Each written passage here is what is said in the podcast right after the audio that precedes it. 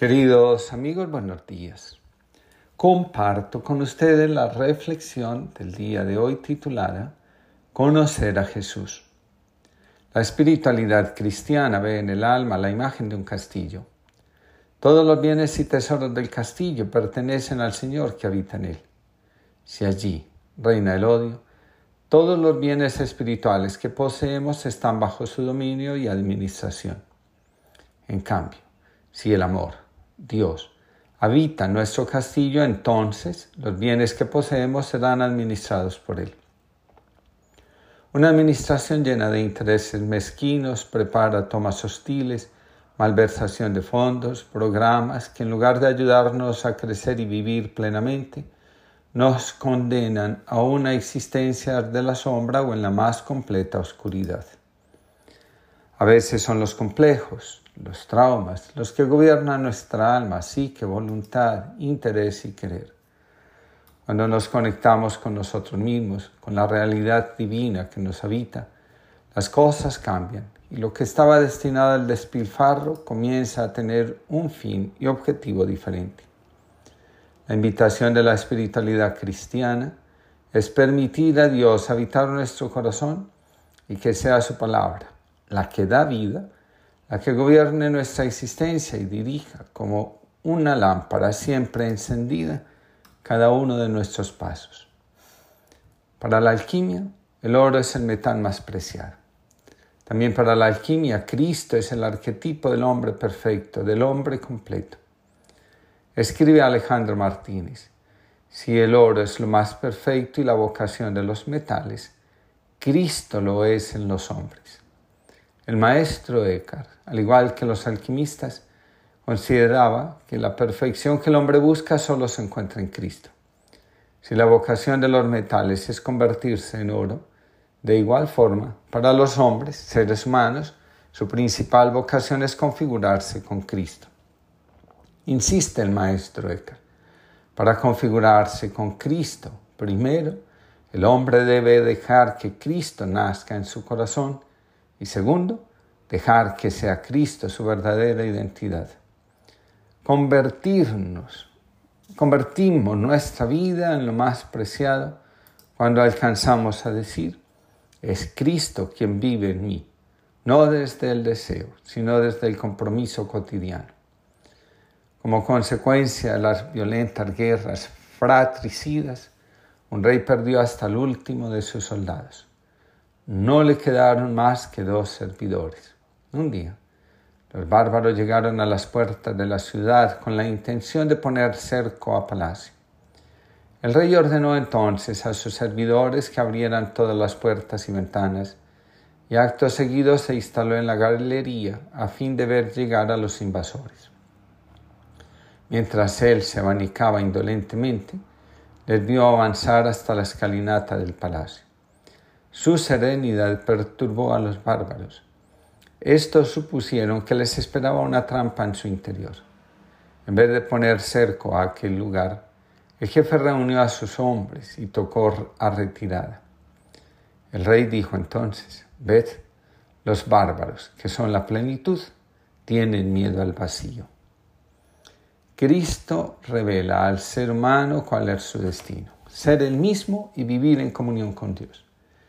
La espiritualidad es la conciencia sobre nosotros mismos. Todo camino espiritual auténtico conduce al conocimiento verdadero del ser que somos. Es decir, la espiritualidad nos revela nuestra identidad profunda, nuestra vocación, nuestra misión en el mundo. Podemos aceptar o rechazar el destino. Cuando nos aceptamos, también aceptamos nuestro destino y nuestra vida transcurre en consonancia entre lo que somos y lo que la vida espera de nosotros. Cuando nos negamos a seguir el destino, también nos negamos a ser nosotros mismos y, en consecuencia, vamos en contravía de nuestra identidad y de la vida misma. La decisión de negarnos a vivir el destino, en lugar de hacernos libres, nos convierte en esclavos de nuestras pasiones y deseos desordenados. Al parecer, la única forma verdadera de fluir es asintiendo la vida, lo que somos y a la vocación. François Dolto, en el libro El Evangelio ante el psicoanálisis, escribe lo siguiente. He descubierto que la educación llamada cristiana, recibida por tantos pacientes nuestros, es enemiga de la vida y de la caridad. Está en total contradicción con lo que en otros tiempos me había parecido mensaje de alegría y amor en los evangelios. Entonces los volví a leer y se produjo el choque. Nada del mensaje de Cristo está en contradicción con los descubrimientos del psicoanálisis freudiano. Parecía como si la educación cristiana quisiera negar la realidad de un inconsciente humano que aparecía una y otra vez en los estudios psicoanalíticos. La negación de esta realidad llevaba a grandes mutilaciones. Yo constataba que Freud y los estudios emprendidos tras él con su método probaban a diario la existencia de este inconsciente, de este deseo que actúa en el ser humano, en su verdad sin máscaras, más auténtica que la de esos seres morales, refinados, tristes, tiesos, en unos comportamientos llamados virtuosos, carentes de espontaneidad, de alegría y de respeto por esa naturaleza que está en el hombre. En el interior del ser humano, en su corazón, habita un deseo de autenticidad, de actuar sin máscaras. Cuando se reprime lo que somos, no solo se genera neurosis, también puede conducir al trastorno en los estados de ánimo, de la personalidad, de la conducta y de la identidad. Nadie vive en buenas condiciones si su estado principal de ánimo y de conciencia está ligado a la represión. El mensaje del Evangelio puede resumirse en las siguientes cuatro instrucciones. Sanar a los demás, afrontar lo demoníaco, es decir, todo lo que conduce a patrones de conducta autodestructivos, los complejos o traumas. C. Respetar al prójimo, no solo a los que pertenecen a nuestro círculo. D. Despertar y mantenerse despierto por la vigilancia del corazón. Lo anterior constituye el fundamento profundo de una existencia y el camino que revela que estamos llamados a vivir resucitados en la presencia de Dios. Continúa enseñando François Dolto. El Evangelio enseña a no devolver la ofensa hecha, a sufrir pasivamente, a poner la otra mejilla, a no responder al hermano que nos ofendió. Desde el punto de vista del ego, esta actitud es dañina. Actuando de esta manera se genera un sentido de culpa en el ofendido. Si el ofendido no manifiesta la agresividad que ha recibido, esta termina por volverse contra él mismo, originando una cadena, quizá inconsciente, de odio, rencores, frustraciones, violencias. ¿Qué pensar sobre esto? La enseñanza de poner la otra mejilla ante una ofensa puede comentarse ampliamente. En el Levítico capítulo 19, 17 y 18 hay una formulación del precepto del amor al prójimo que evita caer en idealismos ingenuos. No odies en tu corazón a tu hermano, pero corrija a tu prójimo para que no te cargues con pecado por su causa. No te vengues ni guardes rencor contra los hijos de tu pueblo. Amarás a tu prójimo como a ti mismo. Una comprensión equivocada del mensaje evangélico conduce a actitudes que en lugar de humanizar terminan conduciendo a la enfermedad espiritual y psíquica. En la medida que mantenemos limpio el corazón, aprendemos que el daño que el otro intenta hacernos es el daño que él lleva en su corazón. El que actúa con venganza, rencor y odio a sus hermanos revela que su corazón está vacío de amor y por esta simple razón no puede actuar en consonancia con el mandamiento de amor de Dios. Cuando reaccionamos a la violencia del otro, nos hacemos conscientes de que en nuestro corazón también hay heridas que sanar y trabajo de reconciliación que realizar. Poner la otra mejilla, como muchos lo quieren hacer ver, no es un acto de humillación, sino una respuesta de coherencia con lo que llevamos dentro. Cuando las personas dicen, tengo que devolver la ofensa recibida, se están olvidando de lo fundamental, de sí mismos. El que se deja llevar en sus actuaciones y decisiones por otro, no es dueño de sí mismo, se abandonó a sí mismo y comenzó a ser como el otro que rechaza. Benjamín Monroe Ballesteros, religioso franciscano, dice, cuando no nos dejamos llevar por las palabras o actos de agresión que provienen del otro, Estamos optando por no hacernos cargo del pecado del prójimo, de la forma equivocada con la que él está afrontando su existencia. Solo cuando somos capaces de llevar a la conciencia lo que está inconsciente, podemos crecer en una relación auténtica con el otro, con el hermano. Una mala comprensión de Dios nos conduce de manera inevitable a una identidad falsa y a un modo agresivo de relacionarnos con los demás. Quien olvida la identidad de Jesús termina creyendo que sus propios actos de injusticia, rencor, deseo de venganza y de explotación del otro son coherentes con el Evangelio, con Dios. Quien sabe con claridad quién es Cristo, termina sintiéndose invitado a configurar su corazón con el de Él, que, según sus propias palabras, es manso y humilde. Dejar que Cristo nazca en nuestros corazones es la invitación permanente de la espiritualidad cristiana. Cuando Cristo nace en nuestro interior, el hombre que somos muere y nace el hombre nuevo, el hombre interior. La razón fundamental de la Navidad no es la reunión en familia. Pensar así es desvirtuar la Navidad y despojarla de su verdadero sentido. La Navidad se celebra para recordarnos una y otra vez que Cristo nace en el corazón del ser humano, que pide ser acogido y su presencia hace que el mundo anhele la paz que los seres humanos deseen vivir en el amor. Cuando preparamos el corazón para que en él nazca Cristo, estamos entendiendo que nuestra mayor aspiración, el bien más codiciado por el alma, es el amor y no el propio interés y querer. Amor de ti nos quema, blanco cuerpo, Miguel de Unamuno. Hambre de ti nos quema, muerto, vivo, cordero degollado en pie de Pascua. Sin alas y sin aloes testigos, somos llamados a palpar tus llagas. En todos los récords del camino nos sobrarán tus pies para besarlas. Tantos sepulcros por doquier vacíos de compasión, sellados de amenazas. Callados a su entrada, los amigos, con miedo del poder o de la nada pero nos quema aún tu hambre, Cristo, y en ti podremos encender el alba. Pedro Casaldalia. Que este nuevo mes traiga paz a nuestros corazones y el deseo de conocer a Cristo y a nosotros mismos y de configurar nuestra vida con el amor, dejando atrás el odio, el rencor, y el afán de sentirnos mejores que los demás. Queridos amigos, buenos días.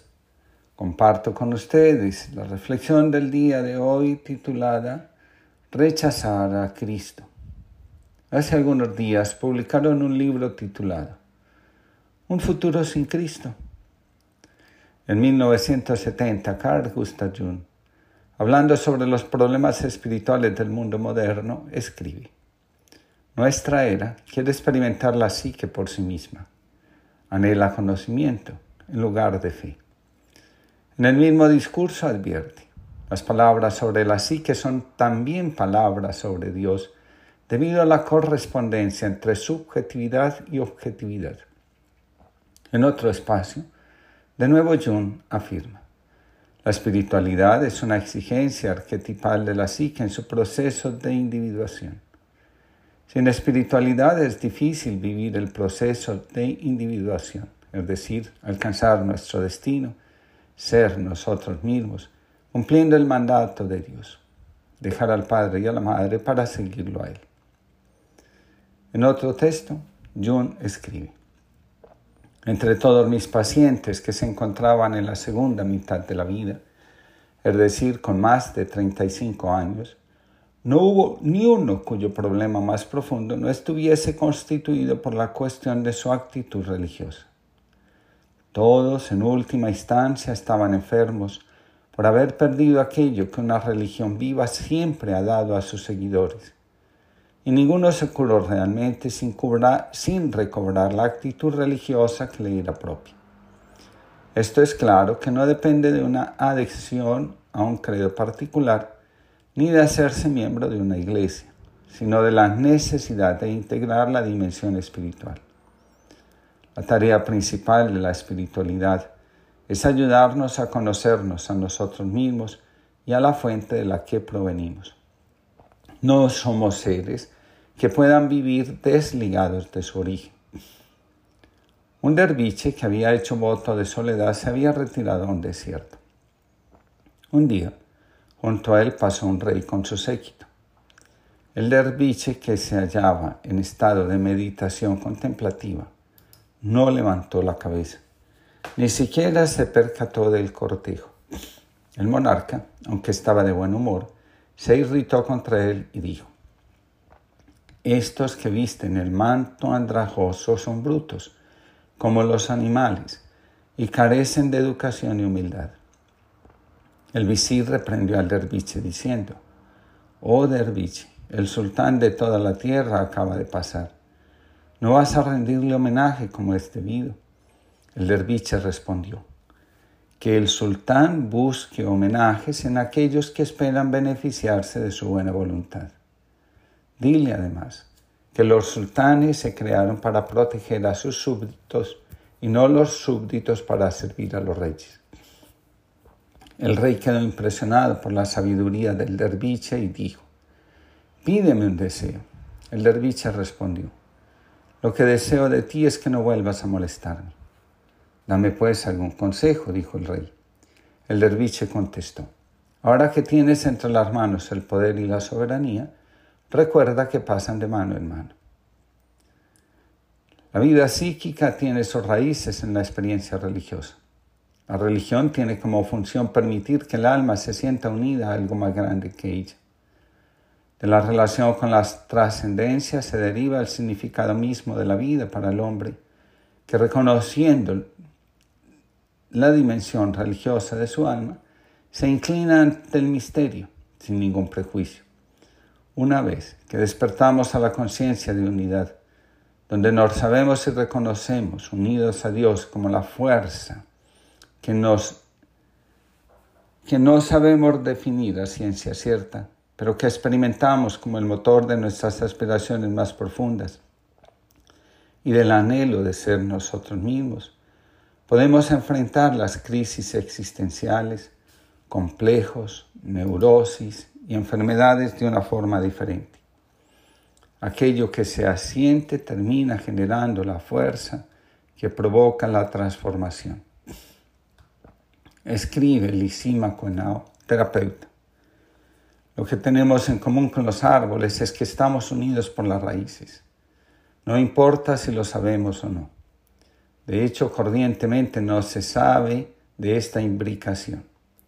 Debido a que reducimos nuestra vida a la vida del yo, el ego, al decir de la autonomía, voluntad y derechos individuales, solemos suponer que la familia, nuestro primer bosque, es apenas una plataforma de lanzamiento y que podemos desprendernos radicalmente de su savia con un esfuerzo adulto de voluntad.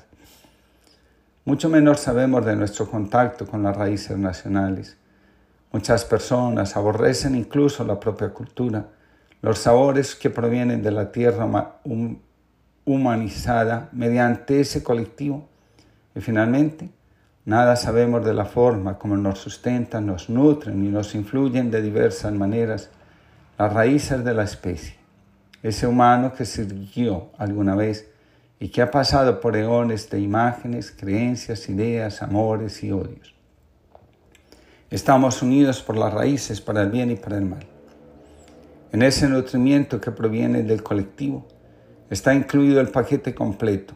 También lo más trágico nos une la crueldad, la envidia, la propensión a ser corrompidos, en fin, la sombra. Saber de esta unidad nos ayudaría a comprender mejor que somos tan diferentes como nos creemos, solo en la superficie, y que al avanzar hacia nuestras profundidades, lo colectivo parece ser la marca fundamental. Esto asusta, o más bien aterroriza al ego moderno, tan encumbrado en sus ideas de autenticidad, originalidad, hacerse a sí mismo hasta llegar al actual ser la mejor versión de uno mismo y las ideas de autoestima. El yo se imagina que será destruido por sus propias raíces. Estamos unidos en las raíces no es una idea beatífica o que nos lleve a la perfección.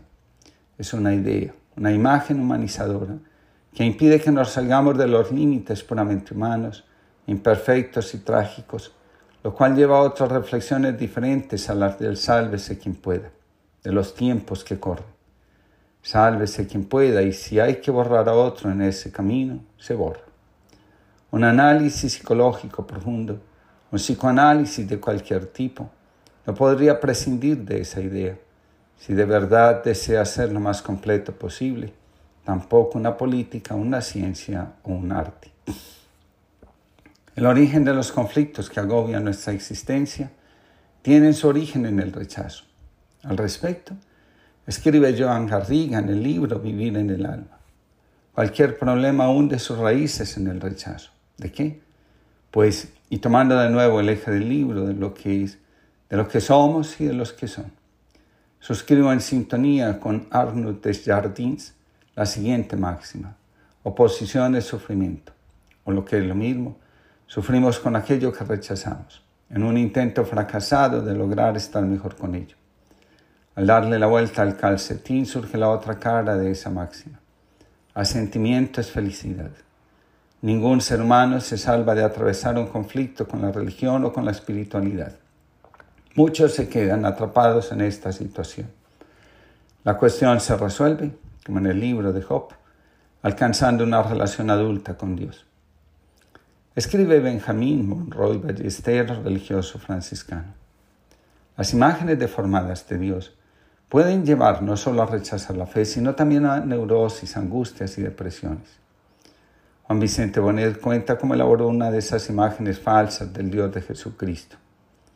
Dios en nuestra casa era prácticamente un miembro de la familia muy admirado por papá y mamá, que nos describían como un Señor ya entrado en años, muy bondadoso, muy poderoso, muy amigo de todos nosotros y muy interesados en nuestro bienestar.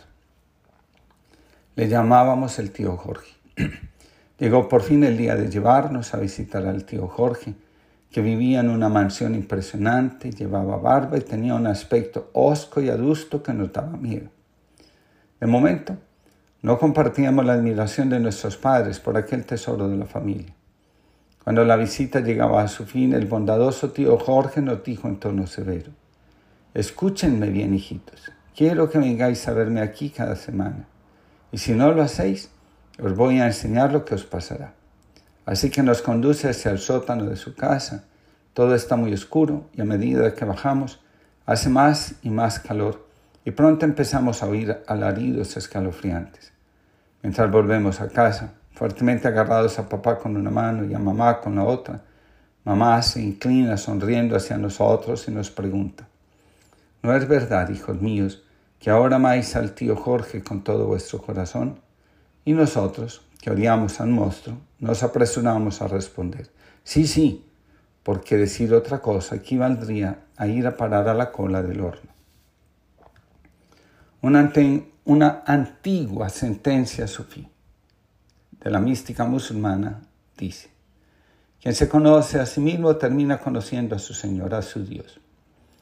Dice Javier Lama Suárez, sin autoconocimiento no hay posibilidad de transformación y progreso en cualquier ámbito de la vida. Señala Carl Gustav Jung.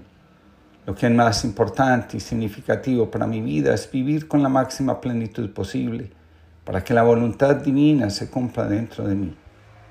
La naturaleza quiere que sea simplemente un hombre, pero un hombre consciente de lo que soy y de lo que estoy haciendo. Dios busca esa conciencia en el hombre. Cuando somos conscientes de quiénes somos, entonces ocurre en nosotros la encarnación y resurrección de Cristo. En esto consiste la verdadera experiencia religiosa y de encuentro con Dios en nuestro interior. Antes de que cante el gallo, te fallaré mil veces y acaso sin saberlo. Confundiré seguir con soñar y así, en fantasías sin sentido, olvidaré la dirección que me señalas. Me distraeré en peleas sin causa, defendiendo trincheras que a nadie importa tomar. Perderé el tiempo en laberintos absurdos, mientras tú esperas fuera. Me dormiré distraído por canciones, mientras tu voz, clamando en mil gargantas, no consigue abrirse paso hasta mi ruido controlado. Buscaré atajos para evitar la dureza. tal vez te niegue, pero tú sabes que no es rechazo, es solo miedo. Miedo a perder, miedo a sufrir, miedo a arriesgar, miedo a vivir. Despiértame y que al abrir los ojos tu gesto me muestre el camino. José María Rodríguez sola. Que tengamos una linda jornada y que en lugar de oponernos a la presencia de Dios, nos abramos a ella y, y tomemos conciencia de quiénes somos, qué hacemos y qué estamos llamados a ofrendar a los demás. Queridos amigos, buenos días. Comparto con ustedes la reflexión del día de hoy titulada Conocerse a sí mismo. Quien se conoce a sí mismo también termina conociendo a su Dios. En la medida que nos vamos conociendo, también vamos conociendo aquello que sustenta, dirige y da sentido a nuestra vida. El proceso de conocimiento implica tres cosas. La primera, una accesis. Sin renuncia al ego es difícil progresar. La segunda, es necesario renunciar al afán de ser alguien y dejar de empeñar el alma en ese propósito. La tercera, es importante abandonarnos. Sin confianza en algo más grande que nosotros mismos, en Dios, la tarea de saber quiénes somos y qué nos habita se complica. Dios es aquello que le da sentido a nuestra vida. Teológicamente somos monoteístas, psicológicamente somos politeístas. Por un lado, decimos creer en Dios y seguir su precepto de amor. Y por otro lado, vivimos según el orgullo, la vanidad, el deseo de consumir y aparentar. Albergamos y alimentamos la venganza, el rencor y la mentira. Este politeísmo interior es el que tenemos que enfrentar si queremos avanzar espiritualmente. Para la psicología profunda, el alma encuentra el camino hacia Dios cuando supera la excisión psíquica en la que está sumergida a causa del pecado. Hoy iniciamos un tiempo de preparación para el adviento en nuestro corazón de Jesús, el Cristo. Recordemos que para la alquimia la vocación de los metales es el oro y para la humanidad el arquetipo del ser humano es Cristo. La vigilancia es un paso importante en la preparación para que el encuentro entre Dios y nosotros se realice plenamente.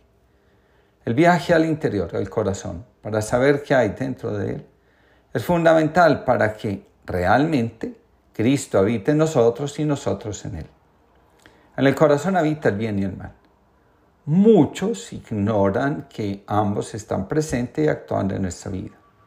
Mientras más luminosa aparenta ser una persona, más grande es su sombra.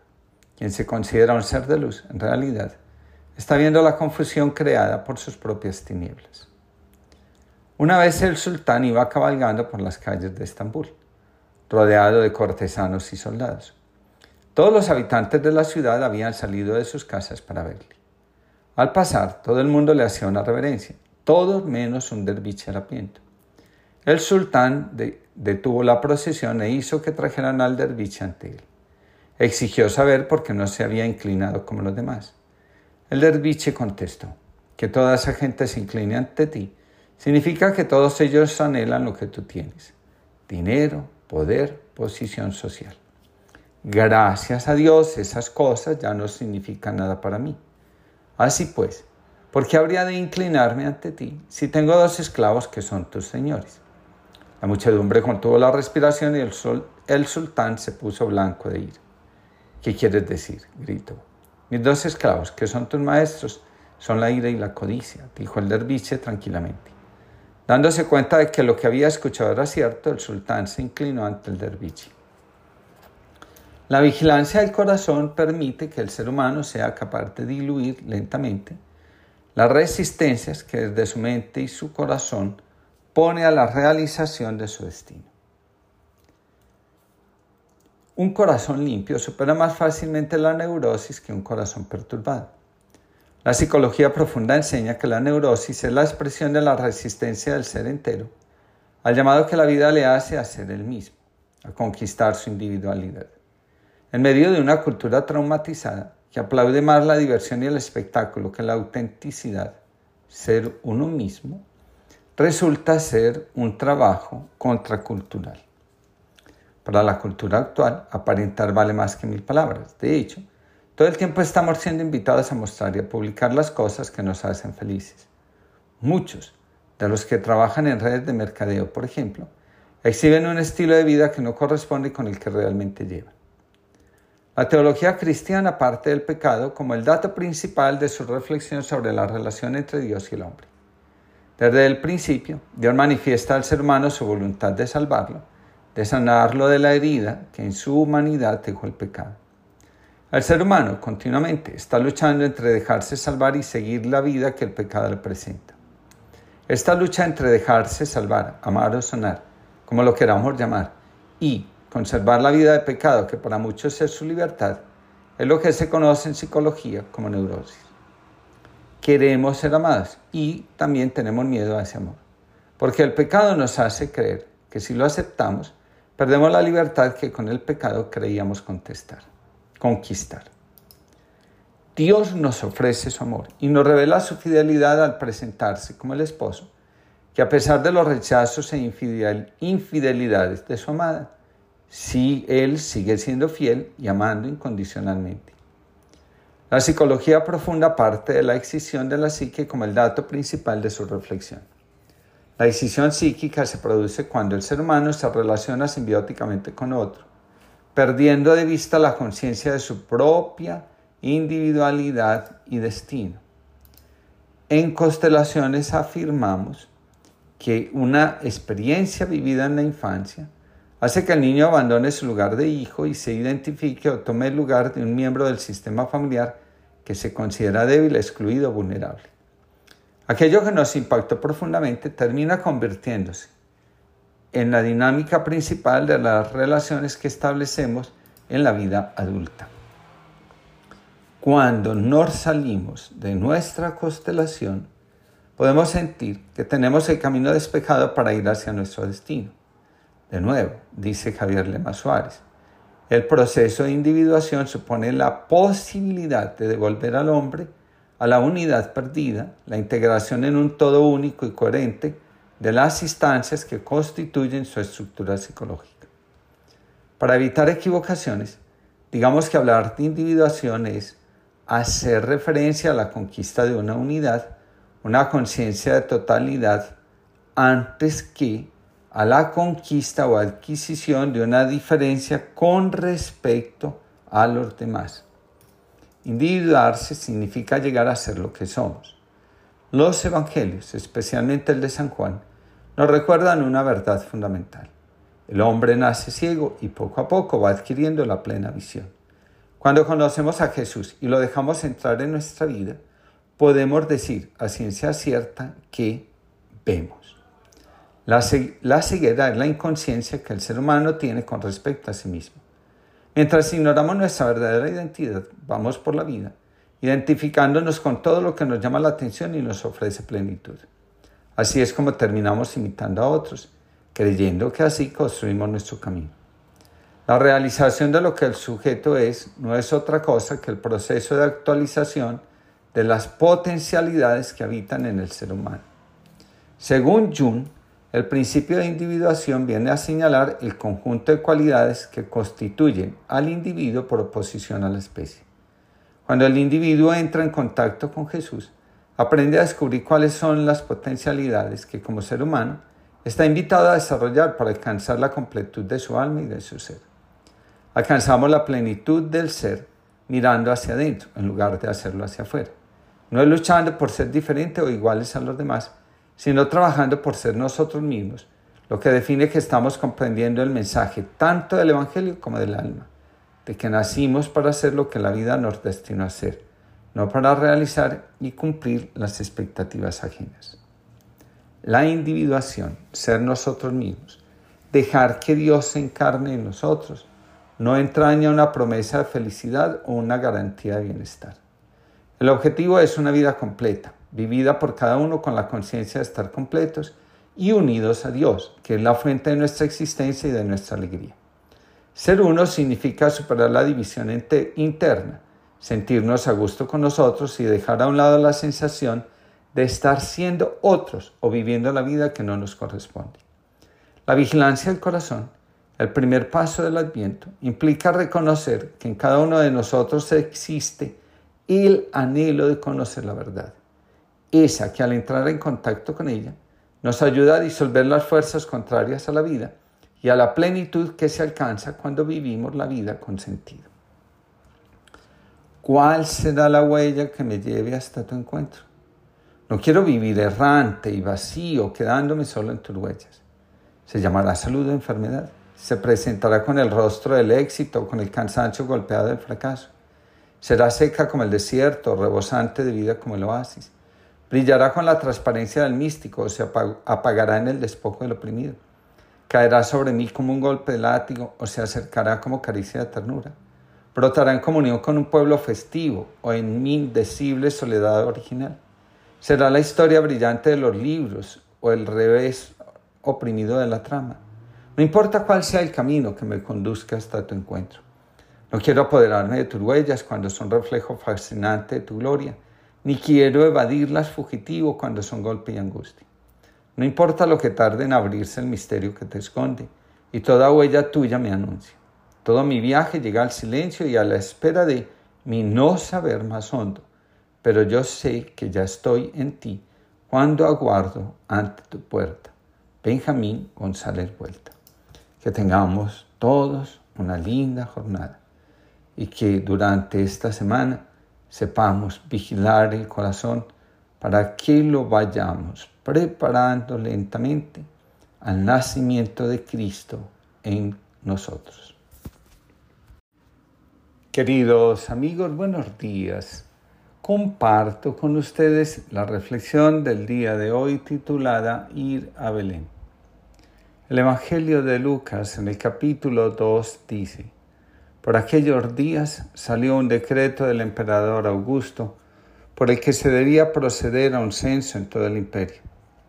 Todos empezaron a moverse para ser registrado cada uno en su ciudad. José, que estaba en Galilea, en la ciudad de Nazaret, subió a Judea a la ciudad de David llamada Belén, porque era descendiente de David. Allí se inscribió con María, su esposa, que estaba embarazada.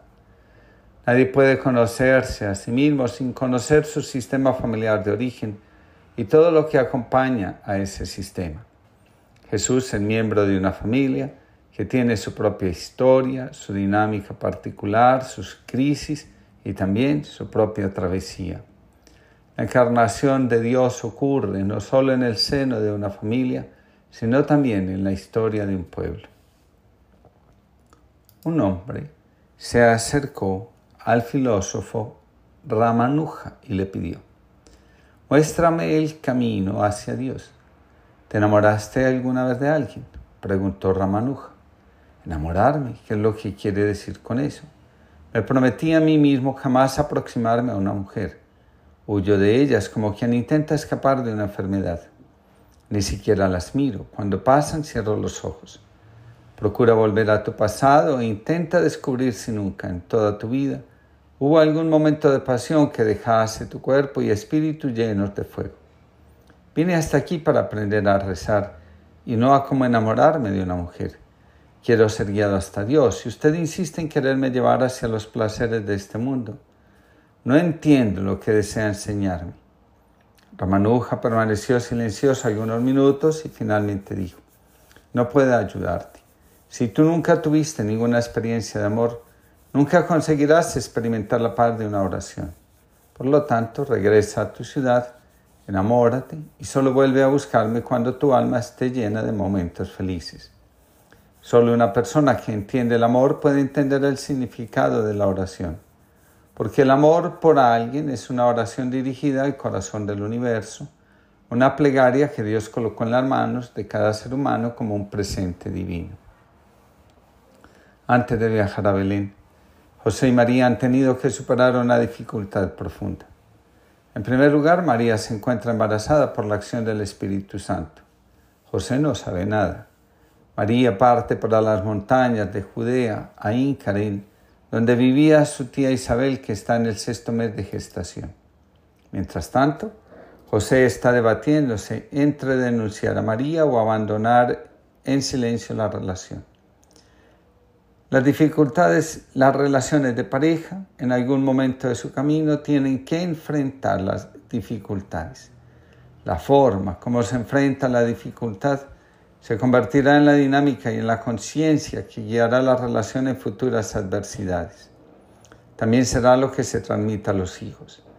La conciencia del sistema familiar vigila porque nadie sea excluido y también para que seamos fieles al alma de la familia. Cada uno de nosotros tiene una imagen de su familia. La imagen de familia que construimos cuando éramos pequeños será la que nos acompañe en la adultez y en buena medida la que marque el ritmo de la propia relación de pareja.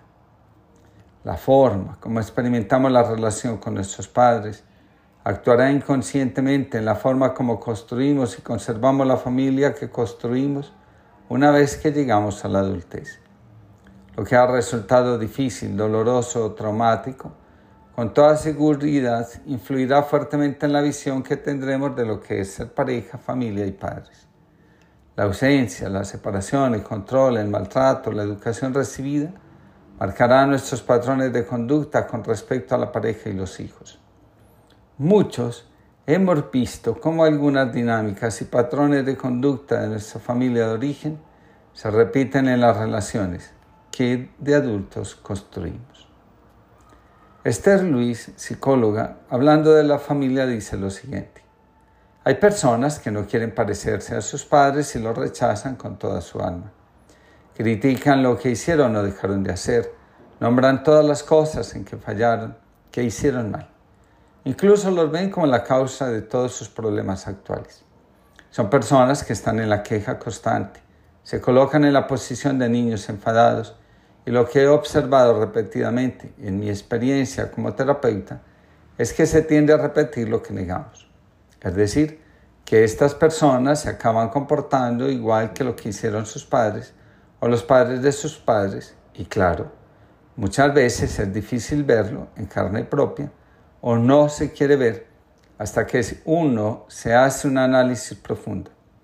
Inconscientemente, Buscamos en otras personas queridas lo que no recibimos de nuestros padres, en una pareja, en los hijos, en amigos. Y es imposible que nos lo den porque no les toca a ellos dárnoslo. Se acaban rompiendo relaciones de pareja, volviéndose insanas. Incluso se busca que los hijos cubran nuestras carencias y vacíos infantiles, lo que les hace a ellos muy difícil independizarse. En segundo lugar, Jesús deja claro que el que desee seguirlo tiene que dejar atrás a sus padres. Lo anterior no significa desentenderse de ellos y negarles apoyo cuando lo necesitan. Salirnos de la constelación de nuestros padres es fundamental para que podamos crecer como adultos y asumir la vida como es. Para lograr el objetivo de salirnos de la repetición de las dinámicas que han marcado la relación de nuestros padres, es necesario aprender a vernos como seres independientes, autónomos, capaces de vivir según los criterios propios que hemos adoptado como guía de nuestra existencia. Mientras más adultos, más capaces de entregarnos a la vida y a la realización de nuestra vocación y destino. La dependencia de los padres hace que en lugar de vivir siendo nosotros mismos, alimentemos la necesidad de aprobación y reconocimiento que nos mantienen en el lugar del niño. La relación de Jesús con su familia no estuvo exenta de dificultades. Recordemos la escena donde Jesús se pierde en el templo y después de tres días de sus padres andarlo buscando, le responde, ¿por qué me buscan? ¿No saben que tengo que ocuparme de las cosas de mi Padre? También está aquel momento donde dice, mi madre y mis hermanos son los que escuchan y acogen la palabra de Dios. Jesús sabe que si quiere ser fiel a su vocación, tiene que tomar distancia de los cánones de conducta propios de su familia de origen. Sin individuación, todo proyecto de vida adulta tiende a fracasar. Para Jesús, Dios está en primer lugar y la familia viene después. Para Jesús lo que cuenta es una relación adulta con los padres, fundamentada en el respeto por la individualidad y vocación de cada uno. Escribe Joan Garriga. Las claves del vínculo logrado entre padres e hijos ya nos enseña Confucio que solo puede ser siempre feliz el que sepa ser feliz con todo. En esta línea, huyendo de los conformismos pasivos y de falsa resignación, descubrimos que la contraseña que abre las puertas de la realización personal se compone de una simple sílaba, sí. Sí a la vida tal como es, sí a nosotros tal como somos, sí a los demás tal como son, sí a nuestros padres tal como son y tal como fueron, vehículos providenciales de nuestra existencia y mucho más. En la medida que abandonamos los reclamos a nuestros padres y nos concentramos en vivir la vida y realizar nuestro potencial más abiertos, nos encontramos a la vida en plenitud. Cuando José llega a Belén, su ciudad natal, acompañado de María, su esposa, deja claro que las tensiones del pasado han quedado donde pertenecen. José asume lo que está sucediendo con María, con él y con el bebé. Se entrega de lleno a la tarea de ser esposo y padre. Ir a Belén revela que se ha tomado en serio la relación y también la paternidad. El cómo ocurrieron las cosas no es tan importante frente al hecho de cuidar a Jesús para que, al crecer, también esté abierta la voluntad de Dios y sepa decir en toda circunstancia, como lo hicieron sus padres, hágase tu voluntad. En Belén, José y María asumirán las consecuencias del sí generoso que le dieron a la vida, a sí mismos y a Dios. Dar a luz en un establo porque no había espacio para ellos en la posada fue un reto que José y María pudieron afrontar porque sabían que ahora estaba el Hijo de Dios en sus manos.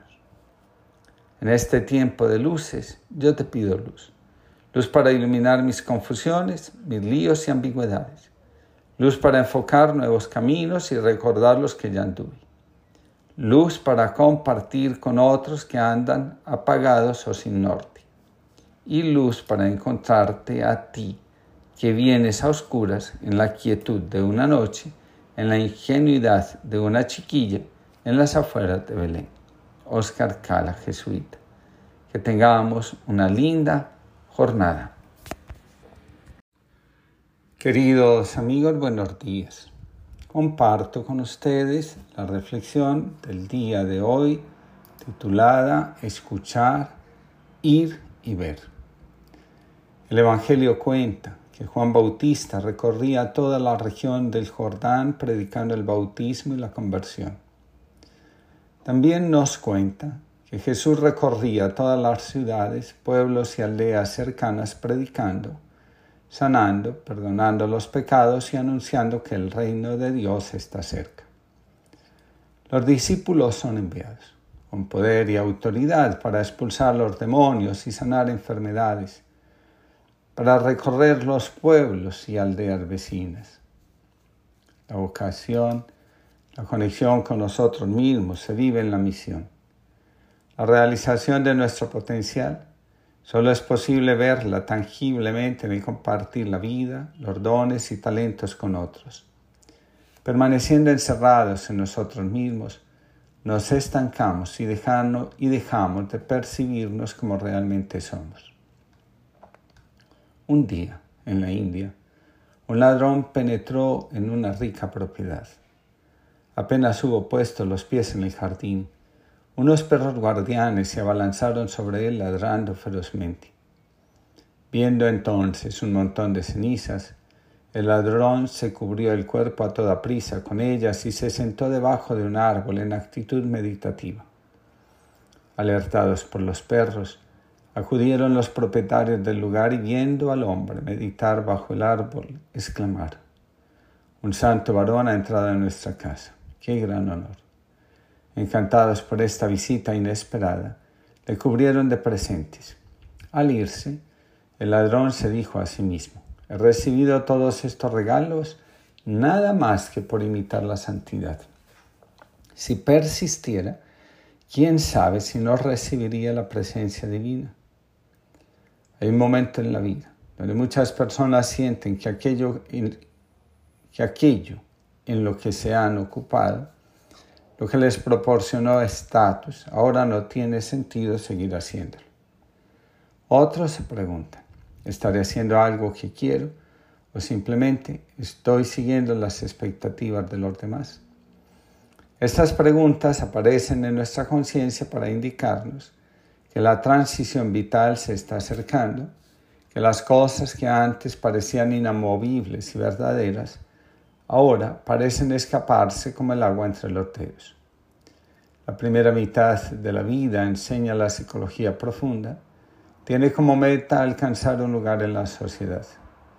La segunda mitad, en cambio, está acompañada por la necesidad de vivir desde nuestro manantial, desde aquello que recibimos de la fuente que nos dio la vida y el ser.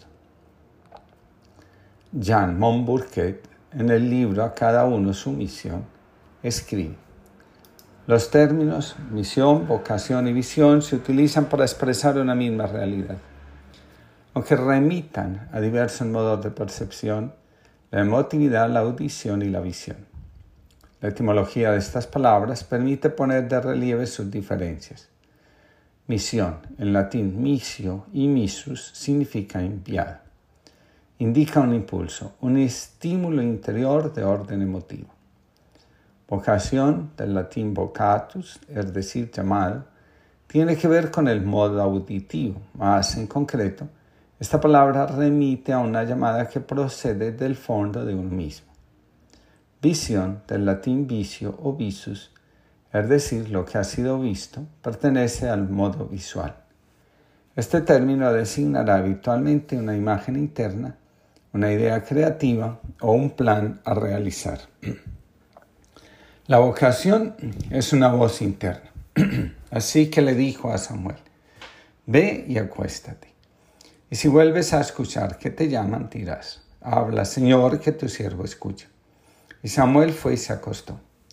Entonces el Señor se detuvo junto a él y lo llamó como las otras veces, Samuel, Samuel. Y Samuel respondió, habla Señor, que tu siervo escucha. Escribe Sergio Sinai. Obedecer a una vocación es, entonces, escuchar un llamado que llega desde nuestra profundidad, un llamado del alma. Cuando este es desoído, vivimos en la insatisfacción. En constelaciones familiares he visto que detrás de la insatisfacción que acompaña la vida de los consultantes está la desatención a un llamado. También he visto que las personas que muestran un desorden sexual están desoyendo un llamado de la vida. La misión está relacionada con el envío. Siguiendo con la imagen de Samuel, digamos, que fue enviado al pueblo para que lo acompañara en la transición de abandonar los dioses extranjeros y para ayudarlo a permanecer fiel a Yahvé. Mientras que la vocación exige capacidad de escucha y obediencia, la misión exige generosidad e itinerancia. El profeta va de un lado para otro, llevando el mensaje que le ha sido encomendado transmitir. Aprender a soportar la incomodidad también es parte del proceso que tiene que hacer quien, al obedecer a Dios, se pone en camino para cumplir su voluntad. La misión exige de nosotros la capacidad de afrontar el rechazo, el desánimo, la incertidumbre, la increencia y sobre todo la desesperanza. Por último, está la capacidad de ver. Dios se revela a Moisés como aquel que ha visto el sufrimiento del pueblo de Israel que padece la esclavitud. Jesús al ver la multitud como ovejas sin pastor, siente que sus entrañas se conmueven y empieza a enseñarles. En el Evangelio de Lucas, la gente al ver lo que sucede se llena de alegría y da gracias a Dios. La capacidad de ver tiene dos connotaciones muy interesantes.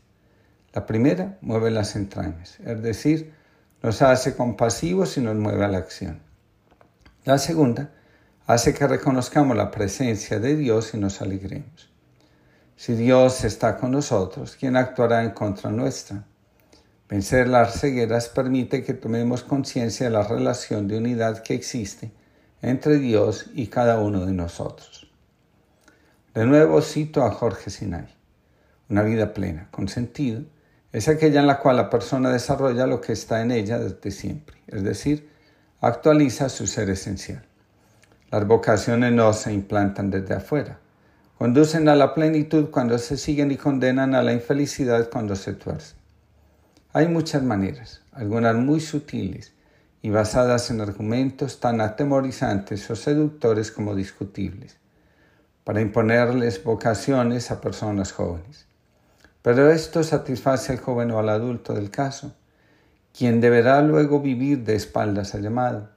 Como señala Hillman, reconocer la vocación es un hecho fundamental de la existencia humana, como alinear la vida con ella y saber que una vocación se confirma a través de dificultades y obstáculos. Se la puede perder, desoír o evitar, o se puede ser completamente poseído por ella.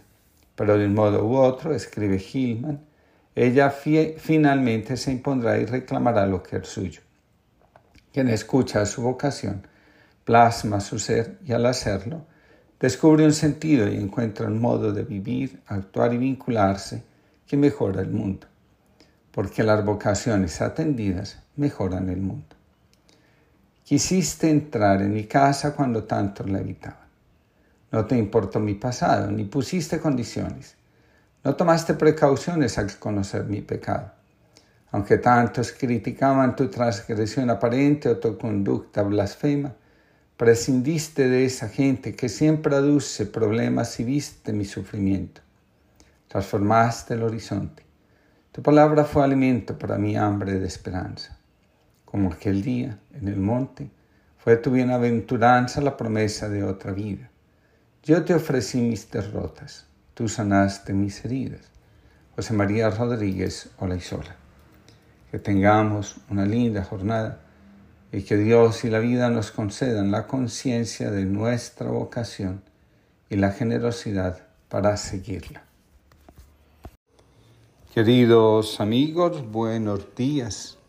Comparto con ustedes la reflexión del día de hoy titulada Crecer. Después de escuchar en su corazón una voz que decía, Tú eres mi Hijo amado, Jesús va al desierto. La vocación, la voz que proviene de nuestro interior, nos conduce al desierto. Dice bellamente la Sagrada Escritura, a la soledad poblada de aullidos. Para responder fielmente a la vocación, es necesario escuchar todo aquello que tiene asiento en el corazón la disociación, los complejos, la sombra, la vida no vivida y el anhelo de pertenecer. Todo lo anterior exige silencio, meditación y contemplación. La misma escritura nos revela el sentido del desierto. Allí le hablaré al corazón y le mostraré cuánto la amo. La vocación es un llamado del amor y la fidelidad a la vocación es respuesta a ese amor. El amor nos llama y espera nuestra correspondencia. La respuesta a la vocación define nuestra identidad. Cuando los discípulos preguntan a Jesús, Maestro, ¿dónde vives? En realidad le están preguntando, ¿quién eres? ¿A dónde perteneces? La identidad de la morada del ser. Cuando no sabemos quiénes somos, porque no hemos encontrado aún nuestra vocación, o porque conociendo la vocación nos resistimos a ella, andamos inquietos, sin encontrar reposo, tranquilidad para el alma. En otras palabras, no tenemos una morada estable. Juan el Bautista, encerrado en la cárcel de Maqueronte, escucha hablar de Jesús y se pregunta, ¿quién es? La necesidad de saber quién es Jesús nace en el alma de que se siente encarcelada por las expectativas de los demás.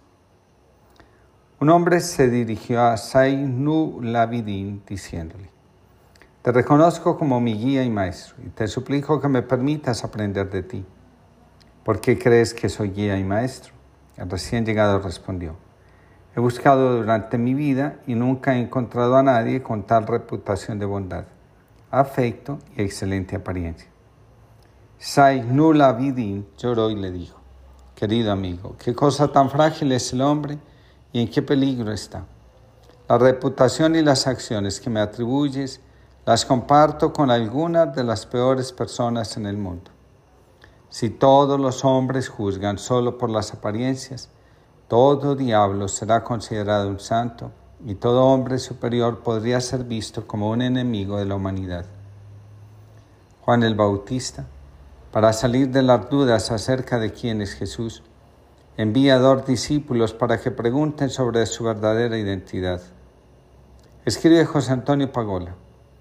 Le preguntan por su identidad y Jesús le responde con su actuación curadora al servicio de los enfermos, los pobres y desgraciados que encuentra por las aldeas de Galilea, sin recursos ni esperanza para una vida mejor. Los ciegos ven y los inválidos andan, los leprosos quedan limpios y los sordos oyen. Los muertos resucitan y a los pobres se les anuncia la buena noticia. Jesús revela que Él viene a curar los corazones destrozados y a vendar los que están heridos, que su corazón es lugar donde los que están cansados y agobiados pueden venir a reponer sus fuerzas para continuar caminando. Todo anuncio del Mesías, contrario a la misericordia, la compasión, la justicia y la reconciliación, no tiene nada que ver con el Hijo de Dios, con aquel que ha sido enviado para iluminar nuestros pasos y guiarlos de la oscuridad a la luz, del conflicto a la paz. En el corazón existen muchos deseos, algunos de ellos contrarios a la vocación a la que fuimos llamados.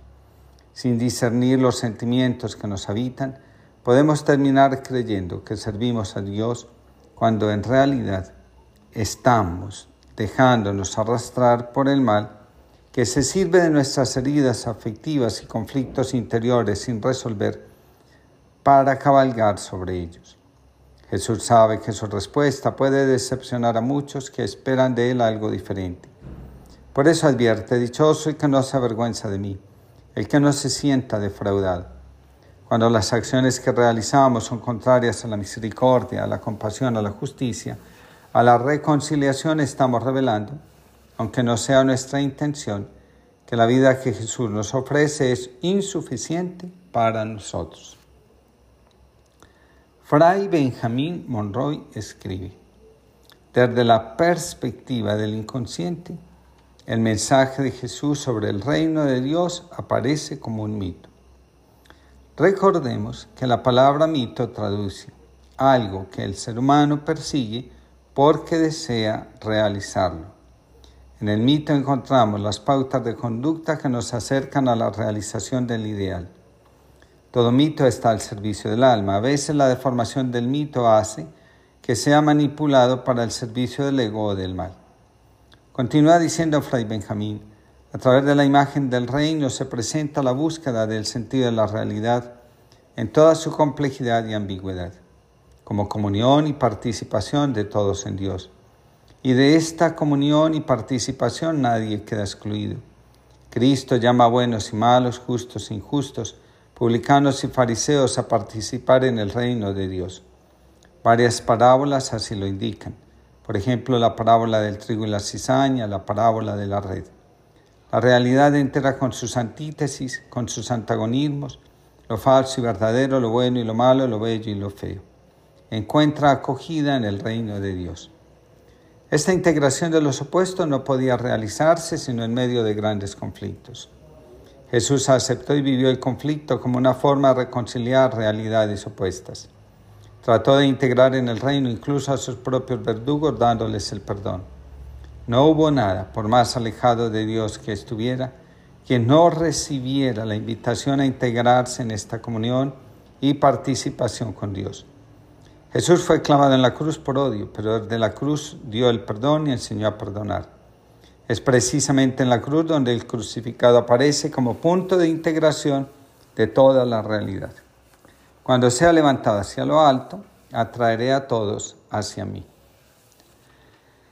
Jesús en el desierto supo que el servicio a Dios, una vida coherente con la vocación, exigía una actitud permanente de discernimiento. ¿De qué otra manera se puede asegurar que la voz que dirige nuestros pasos sea la voz de Dios y no la nuestra? El afán y deseo de ser alguien revela que vendimos nuestra alma al diablo a cambio. El diablo nos dio un sufrimiento constante porque siempre estaremos prisioneros del deseo.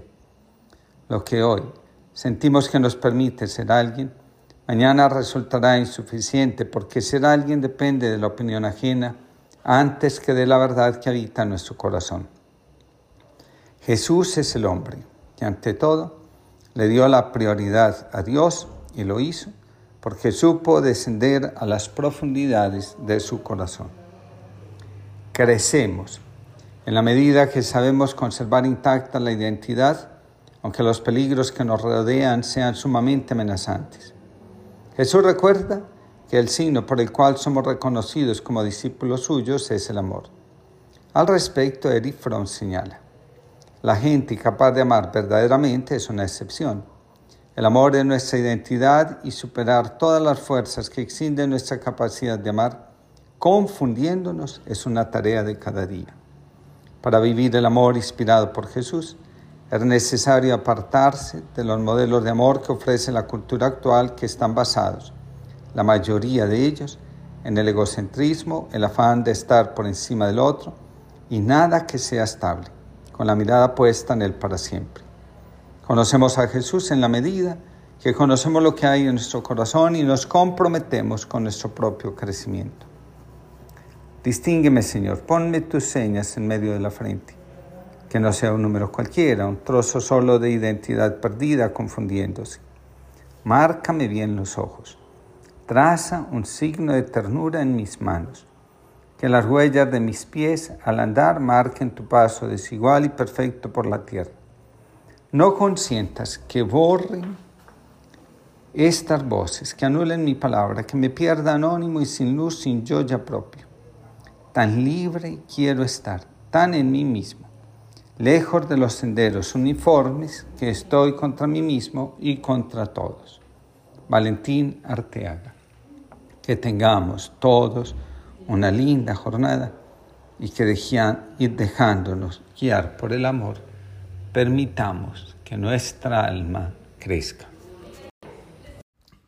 Queridos amigos, buenos días comparto con ustedes la reflexión del día de hoy titulada Portadores de vida. Cristo es la vocación del ser humano. Todos estamos invitados a vivir como Cristo, es decir, amando, reconciliando, sanando, entregando la vida por aquello que la llena de sentido.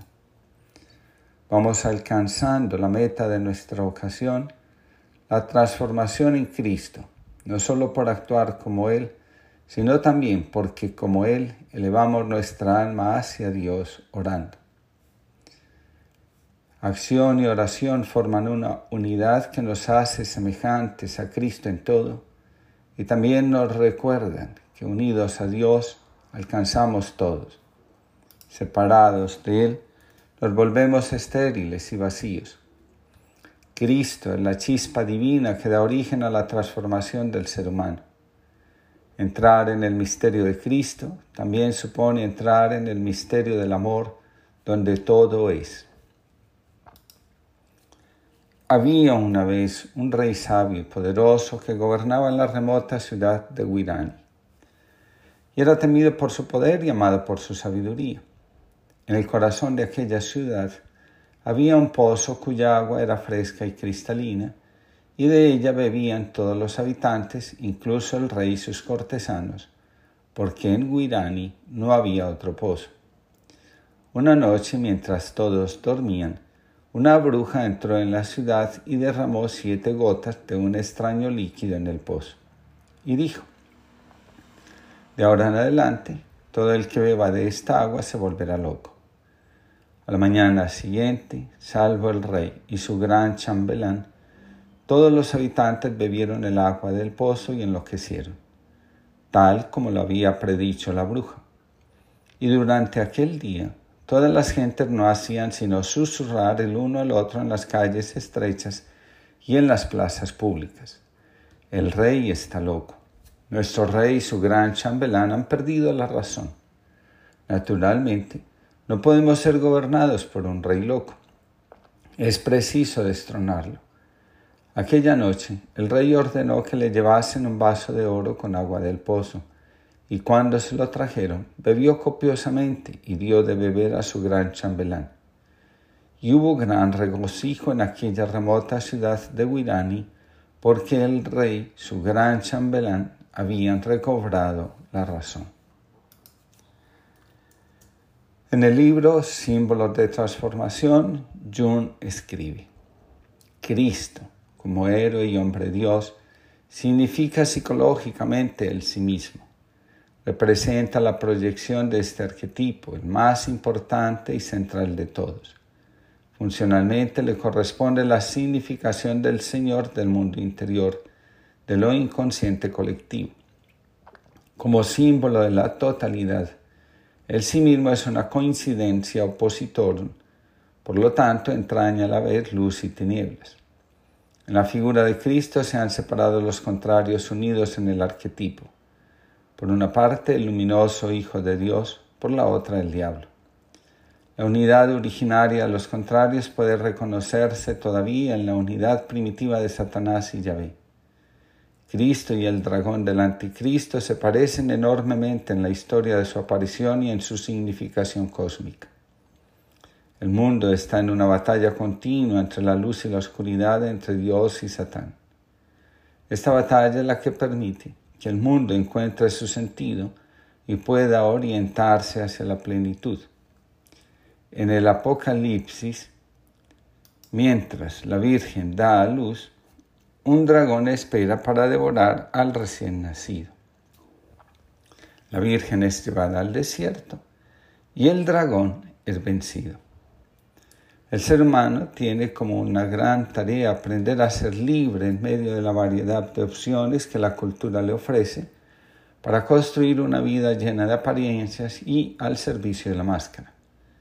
En la cultura actual parece haber un afán, a veces desmedido, por querer controlar o programar la vida a nuestro antojo. Nos resistimos con mucha fuerza ante las cosas que suceden y no coinciden con nuestras proyecciones. La mayoría de las tradiciones espirituales insisten en la necesidad de estar vigilantes y abrir el corazón a lo que nos ofrece cada instante. Al respecto, Joan Garriga, en el libro Vivir en el Alma, escribe, en terapia Gestalt decimos que cambiar consiste en el proceso de ser y asumir lo que somos y no en convertirnos en algo diferente. Pablo Neruda nos regaló esta frase como encabezamiento de su libro autobiográfico. Para nacer he nacido, para encerrar el paso de cuanto se aproxima, de cuanto a mi pecho golpea como un nuevo corazón tembloroso. La espiritualidad cristiana nos enseña que todo empieza a solucionarse con un sí generoso a la vida, a Dios. La encarnación del Hijo de Dios se llevó a cabo gracias al sí generoso de María. Las dudas de José sobre el futuro de su relación con María se disolvieron en el sí que despejaron todas las dudas. Cada discípulo emprendió el camino de su transformación personal, asintiendo al llamado de Jesús para que compartieran la vida con Él. Finalmente, Jesús, tanto en el monte de los olivos como en la cruz, también pronunció su sí. De nuevo, Joan Garriga nos dice, el asentimiento, la concordancia, esencia, el reconocimiento son el paso y la actitud necesarios para tomar y luego reinterpretar lo que fue de un modo que conduzca a más vida y no a menos. Esta es la clave siempre. Más vida o menos vida. A favor de la vida o en contra de ella. Con más amor o con menos. La respuesta está en el asentimiento. En el sí a lo que fue, a lo que es y a lo que somos. Decir sí contribuye a una afirmación positiva de la vida. Cuando le presentan a Jesús un hombre recostado en una camilla porque era paralítico, en lugar de entrar en confrontaciones y cuestionamientos, lo mira y le dice, tus pecados quedan perdonados. Inmediato el hombre toma la camilla y se va a su casa. Cada negativa a la vida termina convirtiéndose en un paso hacia la parálisis. Al final, terminamos recostados o apoyados sobre lo que negamos porque ya no somos capaces de mantenernos de pie. La vida negada rechazada, termina convirtiéndose en el lugar donde descansan todas nuestras desesperanzas. Solo si abrimos el corazón al llamado que Dios nos hace a través de Jesús, para que nos liberemos de los entrampamientos en los que hemos tropezado y caído, podemos afirmar que hemos encontrado el camino hacia la libertad. El Evangelio enseña que el pecado es la máxima expresión de la desconexión con respecto a nosotros mismos y al Espíritu que le da vida y orden a todas las cosas. Cuando nos mantenemos en sintonía con el Espíritu que Dios nos da a través de Cristo, es más difícil que nuestra vida se descarrile cuando la adversidad la toca o amenaza. La fidelidad al Espíritu nos hace fuertes y nos da la confianza que necesitamos para no desfallecer cuando la tristeza, el miedo y la oscuridad cercan el alma y distorsionan el sentido de nuestra existencia. La forma más simple de vivir espiritualmente consiste en ser humildes y vivir con agradecimiento cada momento, cada experiencia de la vida. sentir a la vida nos recuerda que la vida nos ha, nos ha sido dada con la única condición de hacerla fructífera. Joan Garriga nos recuerda, todo ser humano necesita superar el estrés emocional que provoca la inseguridad afectiva. Crecemos en la medida que nos damos cuenta que la seguridad y acompañamiento afectivo que reclamamos de nuestros padres lo podemos tomar de algo más grande, llámese Dios o la fuente de la vida. La conexión con algo más grande no solo nos da libertad afectiva, también despierta nuestra creatividad y nos invita a abrir las alas para crecer y trascender nuestros propios límites, los que el pecado crea y nos convence de mantener activos. La gente sufre cuando en lugar de escuchar a su alma, comienza a escuchar las opiniones que vienen del mundo de afuera, de aquellos que decidieron decirle no a la vida porque eligieron la comodidad que ofrece la mediocridad. El contacto íntimo con Jesús en la oración, en el silencio y en la contemplación, permite que veamos la verdad sobre la vida y sobre nosotros mismos. Esperaré por ti, esperaré contigo atento y expectante, paciente y caminante. Esperaré por ti, esperaré contigo, abierto a las sorpresas, confiado en tus promesas. Esperaré por ti, esperaré contigo, camino hacia Belén, donde tú me dices, ven. Esperaré por ti, esperaré contigo, con María por compañera, nuestra dulce consejera. Esperaré por ti, esperaré contigo, en el silencio de José, aprendiendo de su fe. Esperaré por ti, esperaré contigo, porque el amor espera y sabe dar la vida entera. Esperaré por ti, esperaré contigo. Ven y no tardes tanto. Mira que me agobia el cansancio. Ven tú, nuestro consolador, y ayúdanos a vivir en tu amor. Y así, abrazando nuestra cruz, caminaremos junto a tu luz. Genaro Ávila, jesuita que tengamos todos una linda jornada y que nos sintamos portadores de vida. Queridos amigos, buenos días. Comparto con ustedes la reflexión del día de hoy titulada En Nazaret. Para los metales alcanzar el oro es su vocación. Para los seres humanos alcanzar a Cristo es la meta de su existencia y el sentido último de su vida. Para lograr este objetivo, el ser humano está llamado a cuidar su alma. De lo contrario, puede fracasar y terminar experimentando no solo el vacío, sino también la angustia que se despierta en el corazón cada vez que sentimos que estamos desperdiciando la vida, viviendo por vivir sin sentido.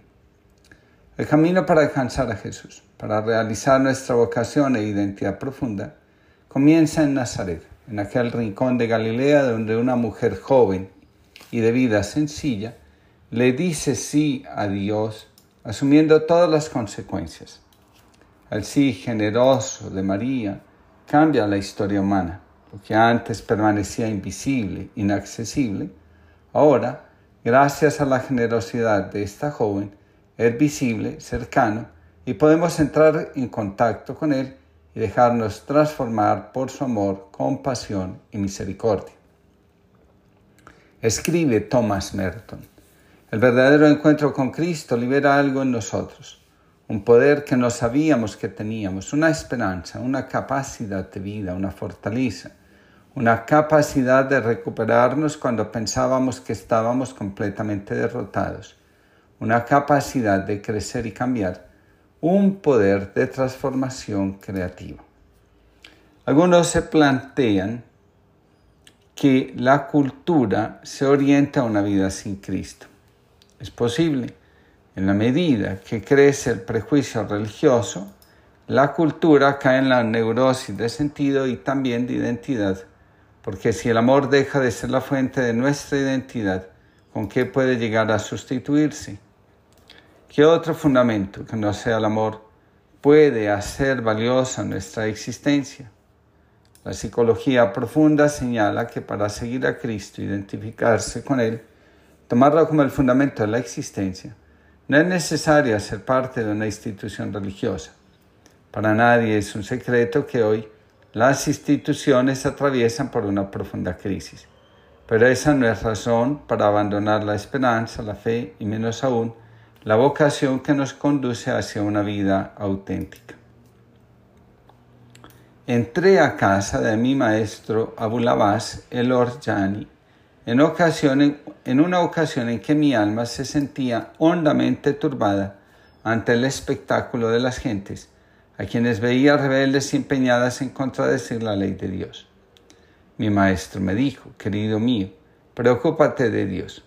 Salí de su casa y entré a la de mi otro maestro, Abuin Ram de Mertola, el cual, al conocer mi estado de ánimo, me dijo, preocúpate de ti mismo. Entonces exclamó, Oh Señor mío, perplejo me quedo entre vosotros dos. Abulabás me dice, preocúpate de Dios, y tú me dices, preocúpate de ti mismo, siendo así que ambos sois dos maestros que me dirigís por el camino de la verdad. Se puso a llorar a Ram y me dijo, Ah, querido mío, lo que te indica Abu Labás es la verdad y a ello hay que volver. Lo que sucede es que cada uno de nosotros te indica lo que su propio estado místico le exige. Yo espero, sin embargo, que Dios querrá darme alcanzar el grado de perfección que Abu Labás ha aludido. Escucha pues su consejo, es el más conveniente para mí y para ti. Ah, y qué hermosa es la cuanimidad de los sufíes. Volví entonces a casa de Abu Labás y le referí que me había dicho Abu Imran. Abu me dijo, ha dicho bien Abu Imran, porque él te indicó cuál es el camino de la perfección, mientras que yo te indiqué cuál es el compañero de viaje. Obra pues conforme a lo que Él te dijo y conforme a lo que yo te dije. Es decir, junta en una ambas preocupaciones, la del camino y la del compañero. Porque todo el que no va por el camino de la perfección acompañado de Dios, que es la verdad, no puede tener certeza de su salvación. Hay un momento en la vida de cada ser humano donde la pregunta, ¿quién soy yo realmente? surge desde lo más profundo de su conciencia. En ese momento la inmensa mayoría de las personas se dan cuenta que han vivido según las expectativas de los demás y abandonaron su propio ser para poder vivir y ser según lo que otros le habían señalado que debían ser. La aparición de la pregunta obedece a la fuerza de individuación propia del alma humana. En el libro Recuerdos, Sueños y Pensamientos, Carl Gustav Jung escribe, me di cuenta más de una vez que en tales pacientes, los que estaban recluidos en las clínicas psiquiatras, se ocultan el trasfondo una persona que debe definirse como normal y que en cierta medida es testigo.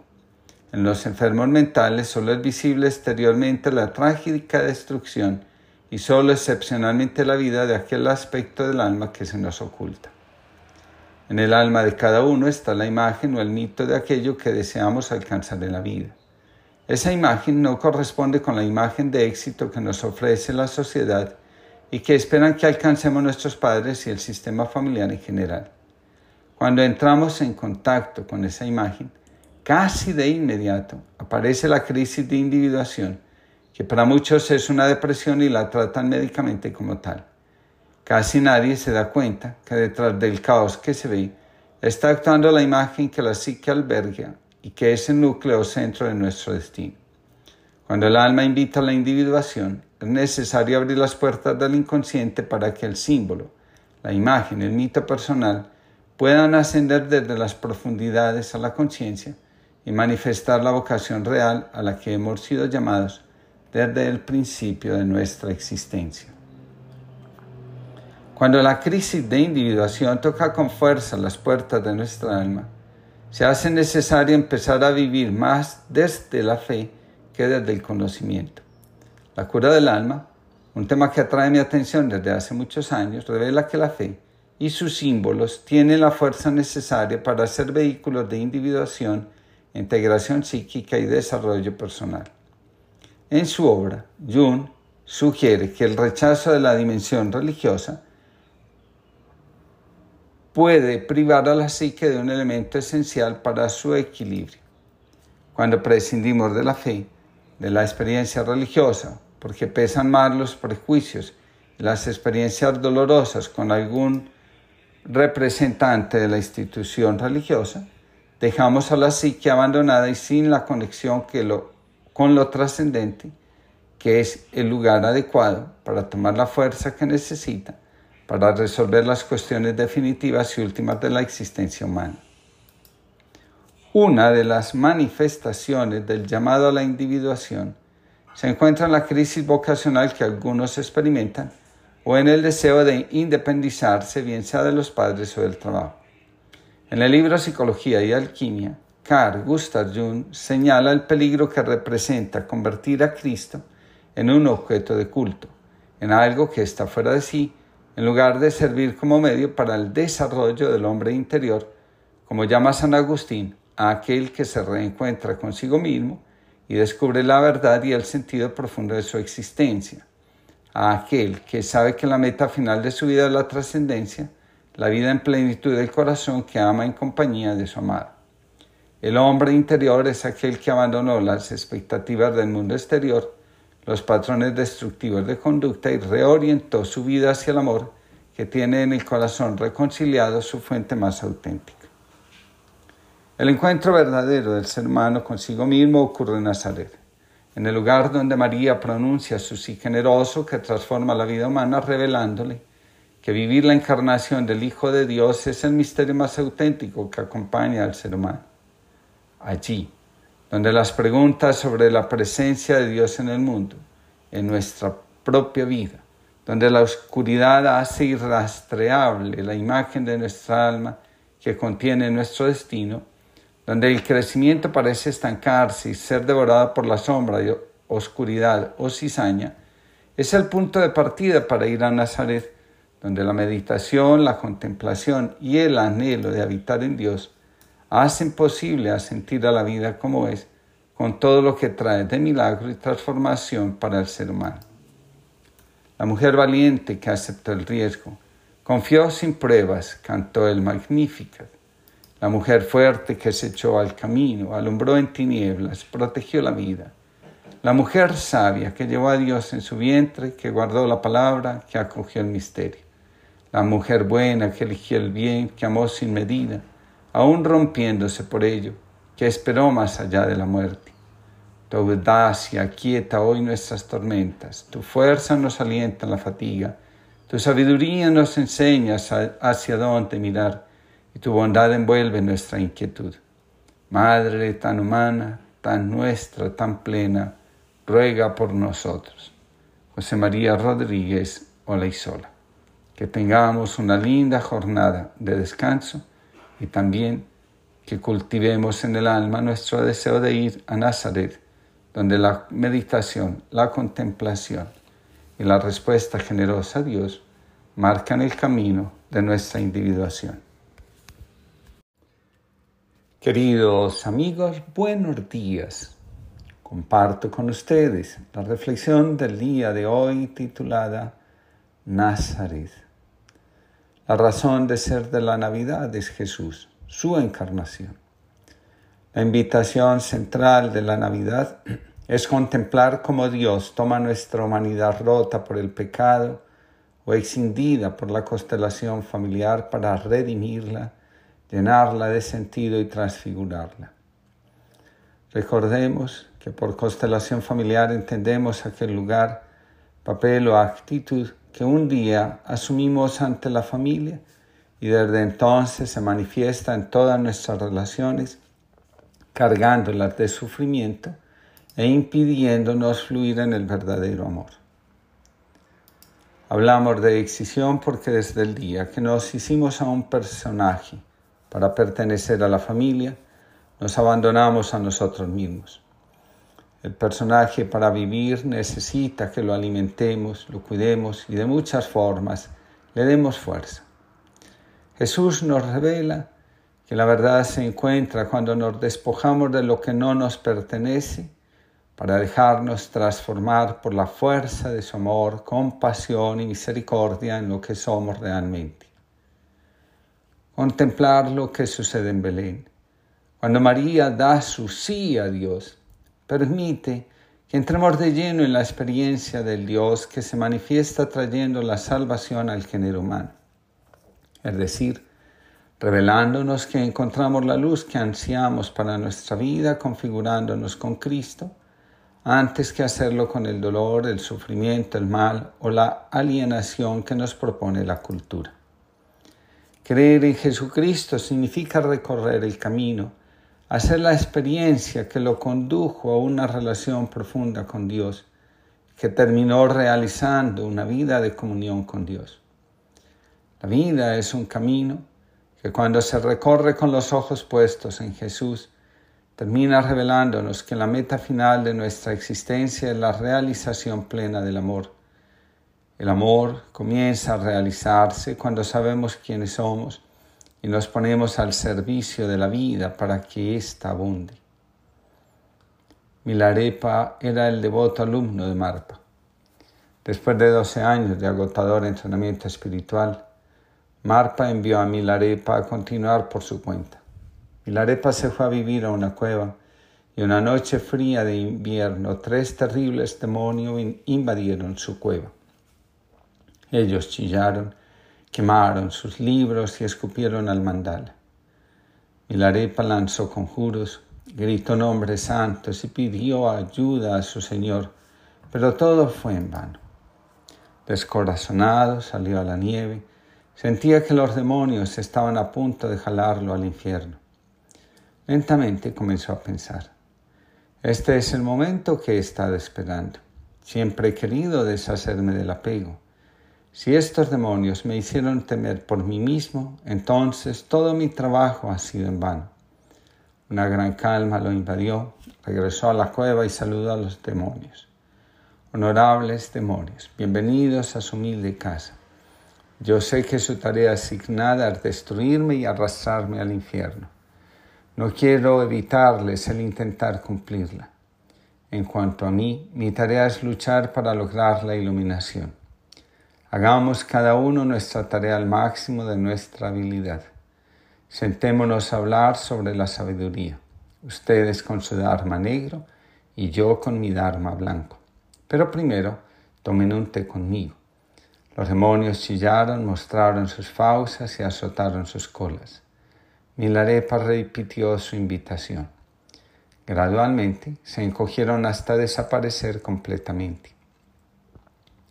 Jesús nos revela que la vida verdadera se encuentra cuando dejamos de ser esclavos del pasado y libres del miedo para entregarnos a la realización de nuestro destino, de nuestra vocación, de nuestra verdadera identidad. La mediocridad existencial se puede medir por la incapacidad de adherir nuestra vida al proyecto de amor que Jesús anunció.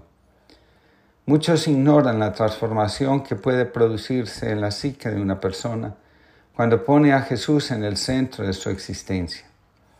No es lo mismo ser dirigidos por Jesús, por su mensaje, que por el afán de ser alguien en el mundo o tener poder, prestigio o reconocimiento. Nuestra vida no es lo que pensamos, como lo sugieren algunos, sino conforme a lo que ponemos en el centro. Nos define el corazón, no el pensamiento. José Antonio Pagola escribe, Necesitamos esforzarnos por poner en el centro de nuestras vidas el mensaje de Jesús. Necesitamos sintonizar con su vida, con su mirada, con su forma de amar, con su capacidad de acoger al Espíritu. También necesitamos seguir su trayectoria, trayectoria de entrega a Dios, a su reino, hasta la muerte, y dejarnos transformar por su resurrección. En la psicología profunda se insiste en la importancia que tiene para el creyente penetrar en las profundidades del alma de Cristo y en el alcance que tiene su integridad, la forma como acoge a Dios hasta convertirse en su Hijo amado. Acoger a Cristo implica la transformación interior.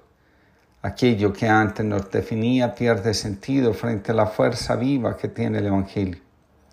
Cuando logramos una conexión profunda con Cristo, nuestra naturaleza real sale a la luz y se revela ante nuestros ojos y los ojos de quienes nos acompañan en la vida desde el amor y la bondad. Recordemos las palabras de Jung sobre la experiencia religiosa en su libro Mysterium Conjuncciones, la función principal de la religión, o mejor de la espiritualidad, es la de religarnos a todas las cosas y a la fuente de donde proviene todo ser, Dios. En otro de sus textos, Jung afirma, el mundo está dividido en dos partes, la parte ordenada y la parte desordenada. La parte ordenada es la que podemos entender y controlar, mientras que la parte desordenada es la que está fuera de nuestro control y comprensión. Sin embargo, la parte desordenada del mundo también es una parte esencial de la realidad y no hay nada que nos salve de ella. En otras palabras, la parte desordenada y la carente de sentido son partes inevitables de la experiencia humana y de la vida en general. La vida es un proceso permanente de aceptación y adaptación a la realidad tal como es, no solo a la parte de ella que podemos entender y controlar. En este proceso, la espiritualidad tiene mucho que aportarnos. El camino que nos lleva a Jesús comienza en Nazaret, el lugar donde un sí transforma la vida de María y también de toda la humanidad. Sin ese sí, el misterio quedaría sin revelarse y la oscuridad, que aún sigue arrastrando al ser humano, sería la única alternativa para nuestra vida. Caos y orden forman parte. Escribe Cristina Yaguno. A través de las constelaciones familiares se observa que muchos hechos, conductas, enfermedades o síntomas están relacionados con un acontecimiento traumático que ocurrió en la familia o porque existe un desorden sistémico. El desorden puede estar producido por la exclusión de alguno de los miembros de la familia, por fidelidades inconscientes, identificaciones con miembros del sistema. Es posible solucionarlo si uno sabe, si conoce el orden y si, y si se reconoce en ese orden. Al decirle sí a Dios, María reconoce que primero es Dios y después todo lo demás. Donde hay orden, el amor fluye. Cuando las preguntas agobian, cuando las inquietudes nos roban la paz, cuando los prejuicios no nos dejan ser, cuando las renuncias nos pesan porque no nos pertenecen realmente a nosotros, sino a nuestro afán de pertenecer, de ser vistos, amados y reconocidos, cuando la eficacia se convierte en una fiebre que nos quita el sueño y nos roba el descanso, cuando las tentaciones nos hablan todo el tiempo, cuando la monotonía pesa más que el amor y el deseo de servir, cuando el mal parece prevalecer sobre el bien y nadie quiere escuchar de Dios, es tiempo de ir a Nazaret, al silencio que contempla y ve cómo Dios pide permiso para hacerse carne, uno de nosotros, y compartir nuestra vulnerabilidad. En el silencio, el corazón nuestro, como el de María, vuelven a decir, sí, hágase según tu voluntad. Dentro de mí lates valiente, gestando humanidad y animando sin medida. Dentro de mí, como soldado vigoroso, renuevas promesas para lidiar batallas. Dentro de mí fortaleces pilares, abres espacios de esperanza y consuelo. Dentro de mí te conviertes en Señor de horizontes. Dentro de mí, tú Jesús. David Cabrera, jesuita. Que tengamos todos una linda jornada y que se despierte el deseo de ir a Nazaret. Queridos amigos, buenos días. Comparto con ustedes la reflexión del día de hoy titulada Estar siempre alegres. San Pablo en la carta a los Efesios invita a los creyentes a mantenerse alegres aún en medio de las dificultades. El apóstol sabe el peligro que el alma corre cuando se deja guiar, aconsejar y sostener por el desánimo. La ausencia de Dios crea un vacío en el alma que muchas veces termina en una crisis existencial profunda. Los cuestionamientos sobre el sentido de nuestra existencia, la conmoción de nuestro interior, van conduciendo a la desesperanza. Donde se pierde la esperanza, también se produce la desconexión con la trascendencia y con uno mismo. Adara Monso, psicóloga, escribe, las crisis existenciales conllevan necesariamente a un cambio en nuestra identidad es decir, nos sentimos como si fuésemos otra persona y es habitual que cambien aspectos importantes en nuestra visión de la vida. En un lejano reino de perfección érase un monarca justo que tenía una esposa, un hijo y una hija maravillosos y juntos vivían con gran felicidad. Un día el padre llamó a los hijos a su presencia y les dijo, ha llegado el momento, como a todos les llega, deben descender una distancia infinita hasta otra tierra. Buscarán y encontrarán y regresarán con una joya preciosa. Los viajeros fueron conducidos de incógnito a una tierra extraña, cuyos habitantes llevaban casi todos una vida oscura. Tal fue el efecto de aquel lugar, que los dos perdieron contacto entre sí, vagando como dormidos. De vez en cuando veían fantasmas, similitudes con el país y con la joya, pero era tal su condición que estas cosas solo incrementaban la profundidad de sus ensueños, a los que comenzaron a tomar como realidad.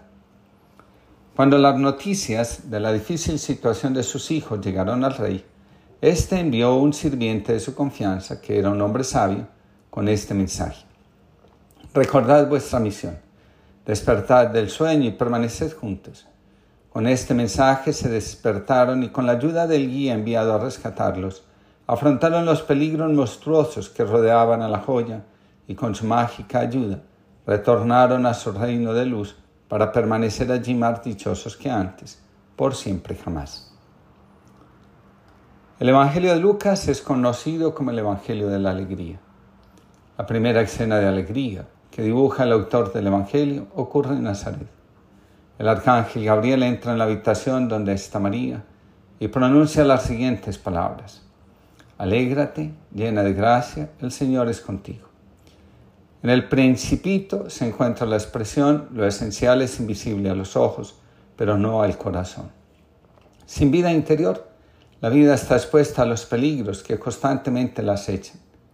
La sabiduría del Evangelio nos recuerda que los lugares donde hay crecimiento son preferidos por Dios. El sembrador se alegra cuando la cosecha germina, el pastor se alegra cuando encuentra la oveja perdida, la que se ha extraviado, excluido. La mujer se alegra cuando el hijo vuelve a la vida o cuando encontró, después de un gran esfuerzo, la moneda que había perdido. La alegría se despierta en el corazón cuando descentrados de nosotros mismos y dedicados a conocer las cosas de Dios que solo se conocen con el corazón, nos vamos humanizando. Un corazón quebrantado y humillado es la cabalgadura del mal. Muchos de los comportamientos nuestros que causan un dolor profundo en los demás tienen su origen en las heridas aún abiertas que llevamos con nosotros. El trabajo interior es un deber para con nosotros mismos y un acto profundo de amor con aquellos a los que decidimos, decimos amar con toda el alma. Alara señala.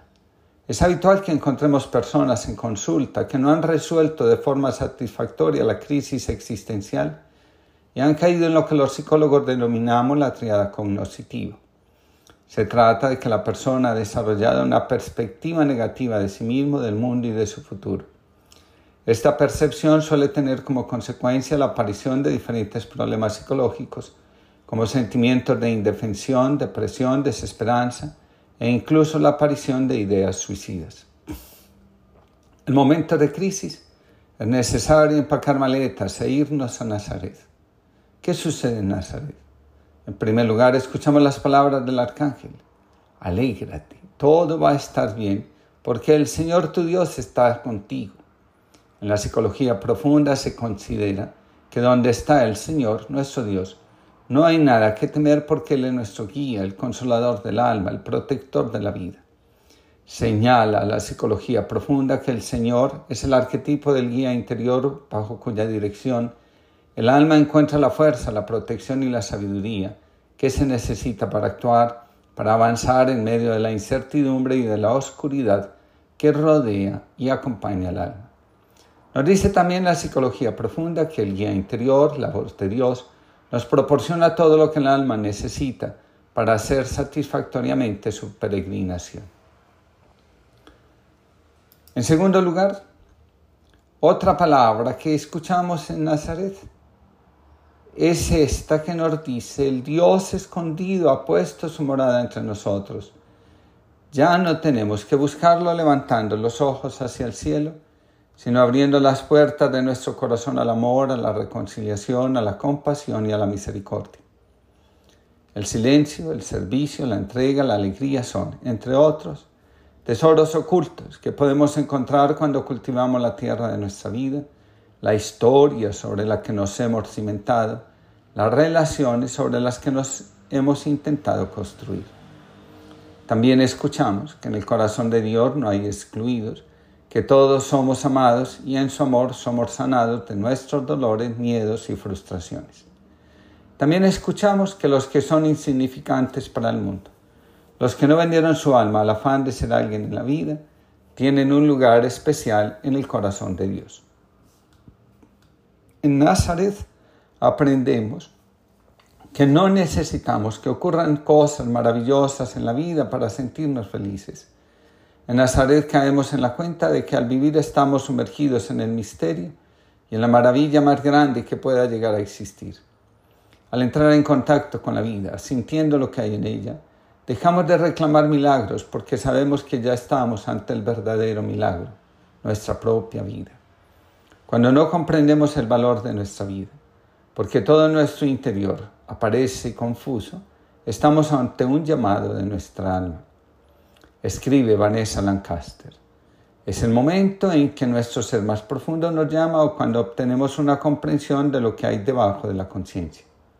Aquí podrían haber verdades que habíamos enterrado durante años y este es el momento en que todas regresan para tener un buen lugar en nuestra vida, en nuestro viaje del alma. El Evangelio de Lucas nos recuerda, desde el seno de su madre, el Mesías irradia alegría.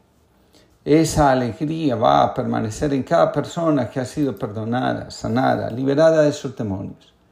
La alegría también está presente en el corazón de quien al volverse sobre sí mismo descubre que alejarse de la casa del Padre en lugar de dicha trajo mucho sufrimiento y desgracia. En Nazaret descubrimos que Jesús vino a traer la alegría a un mundo que al ver cómo su vida pierde sabor, siente la necesidad de transformarse, de abandonar la tristeza, las lágrimas y los lamentos y convertirlos en consuelo, en danza, en fiesta. Estamos invitados a recordar, como dice Leticia Magri, que Jesús es la fuente de la verdadera alegría, porque da sentido a la existencia, nos guía con su luz, nos libera de todo temor, tanto respecto al pasado como en relación con lo que nos espera. Nos da la fuerza para superar todas las dificultades, tentaciones y pruebas que podamos encontrar. La alegría cristiana no radica en el puro optimismo, en la seguridad del bienestar material, ni en la alegría de ser joven y tener salud. Más bien es fruto del encuentro personal con Dios en lo profundo del corazón. Líbranos, Señor, de la tristeza. Mana desde heridas viejas y desde nuevos golpes repentinos, no bastante llorados en lo que tienen de despojo, ni bastante acogidos en lo que tienen de nueva libertad. Se infiltra astuta en la mirada y apaga el brillo de las realidades cotidianas. Va depositando en la coyuntura de los huesos su rigidez y su torpeza. Un aire inasible empapa de desazón indescifrable los recuerdos luminosos. Las certezas cálidas de ayer parecen arqueología ajena esculturas sin nombre en plazas olvidadas. Como nube empujada por el viento, con formas grotescas y cambiantes, nos oculta el horizonte con su amenaza fantasmal. La tristeza se esconde bajo el deber cumplido y la respuesta esperada por la gente. Maquilla su rostro con arrugas de ayuno. Se disfraza de sensatez que todo lo calcula bien. Va doblando las espaldas con el ancho escapulario de los cofrades resignados que han visto y saben todo ya no esperan nada nuevo que valga la pena celebrar. Al pasar las siluetas juveniles con sus risas de colores, va quedando un pozo de nostalgia, de oportunidades nunca atrapadas en el puño ya sin fuerza. La tristeza nos deja en el alma un residuo de vida usada, de dior de catecismo con las preguntas y respuestas ya sabidas de memoria, repetidas hasta el tedio. Líbranos, Señor, de la tristeza Señor de la Alegría. Benjamín González Vuelta. Que en medio de la oscuridad que puede estar rodeando nuestra alma, sepamos encender la luz yéndonos a Nazaret. Queridos amigos, buenos días. Comparto con ustedes la reflexión del día de hoy titulada Lo divino es incorruptible el dogma, según la teología, es una verdad revelada por Dios. La verdad que expone el dogma es considerada indiscutible, irrefutable. El 8 de diciembre de 1854, el Papa Pío IX declaró la Inmaculada Concepción de María como un dogma de la fe católica. En su página, Fray Marcos escribe, Hablar de Inmaculada es tomar conciencia de que en María descubrimos algo en lo hondo de su ser, que fue siempre limpio, puro, sin mancha, inmaculado. Lo verdaderamente importante es que ese núcleo inmaculado se da en todos los seres humanos, es decir, esa parte de nuestro ser que nada ni nadie puede manchar, ni siquiera nosotros mismos. Es nuestra verdadera identidad es el tesoro escondido, es la perla preciosa. El pecado hiere nuestra humanidad, pero no la destruye porque en ella hay algo, como dice Fray Marcos, que nadie puede dañar porque Dios lo hizo incorruptible. Cuando entramos en contacto con ese núcleo sagrado, divino, nos damos cuenta que somos mucho más que el dolor que nos ha tocado vivir. La espiritualidad es el camino que nos conduce a entrar en contacto con la divinidad que habita en nosotros y nos revela quiénes somos realmente. Al respecto escribe John May. Una vez que entramos en la conciencia humana de Jesús, comenzamos a ver cómo Él ve, a amar como Él ama, a comprender como Él comprende y a perdonar como Él perdona. Otro autor, Willie Jagger, dice, Estoy convencido de que me he convertido en ser humano porque Dios quiere ser persona en mí. La vida es nuestra verdadera religión. La verdadera religión es nuestra condición de seres humanos. A un discípulo que se lamentaba de sus limitaciones, le dijo el maestro, naturalmente que eres limitado, pero no has caído en la cuenta de que hoy puedes hacer cosas que hace unos años te habrían sido imposibles. ¿Qué es lo que ha cambiado? El discípulo respondió, han cambiado mis talentos. No, contestó el maestro, has cambiado tú. Y no es lo mismo, no. Tú eres lo que tú llevas en el corazón. Cuando cambia lo que llevas en el corazón, cambia tu forma de ser y se ven mejor tus talentos. Delante de Jesús está un hombre recostado en una camilla. Sus amigos lo descolgaron por el techo cuando vieron que era imposible entrarlo por la puerta de la casa que estaba llena, a reventar. Jesús mira al enfermo y le dice, tus pecados están perdonados. Jesús no hace otra cosa que mirar al núcleo del corazón y del alma de aquel hombre. El perdón que Jesús ofrece nos recuerda que no es el mal, ni el dolor, y mucho menos los patrones destructivos de conducta los que nos definen. Jesús, a través de sus palabras, nos recuerda quiénes somos realmente y también nos descubre a qué nos estamos aferrando. La verdad sobre nosotros mismos la encontramos cuando reconocemos que en cada uno de nosotros existe algo divino, que siempre está presente, actuando y llamándonos a vivir plenamente. Con María aprendemos que Dios es el verdadero fundamento de toda existencia humana. María es exaltada como el ser humano que siempre mantuvo el contacto con su centro o núcleo vital y actuó guiada desde él. En la psicología profunda se dice que la palabra del Señor, que la palabra Señor significa aquella fuerza que nos guía interiormente. Para conocerlo es necesario entrar en contacto con ella. Logramos esa conexión interior a través de la meditación, la reflexión, la revisión de vida, la contemplación y la entrega a la vocación, misión o servicio al que somos llamados. María sabe que su Señor es Dios porque acoge su palabra, la que fue revelada a Moisés y a los profetas, anunciándoles el fin de la esclavitud, del dolor y del exilio. Cuando encontramos nuestro lugar, nuestro territorio, también encontramos nuestra identidad. El dogma de la Inmaculada Concepción nos recuerda, como dice un documento de las misioneras de la Inmaculada Concepción, que lo inmaculado está en el origen de nuestra vida. La plenitud, dice el documento, nunca puede consistir en quitar algo, aunque se trate de un pecado. La plenitud está en el origen de todo ser, no se debe al esfuerzo personal a través de una vida. La plenitud es la realidad que nos define porque es lo que siempre anhelamos, buscamos, nos esforzamos en alcanzar. A veces nos define lo que tenemos. Otras veces, sobre todo cuando estamos desconectados de nosotros mismos, nos define aquello que buscamos porque en el fondo sabemos que es lo que nos permite sentirnos a gusto con la vida, con lo que somos, con lo que nos rodea. Recordemos las palabras del apóstol San Pablo. Él nos eligió en la persona de Cristo para que fuésemos santos e inmaculados ante Él por el amor.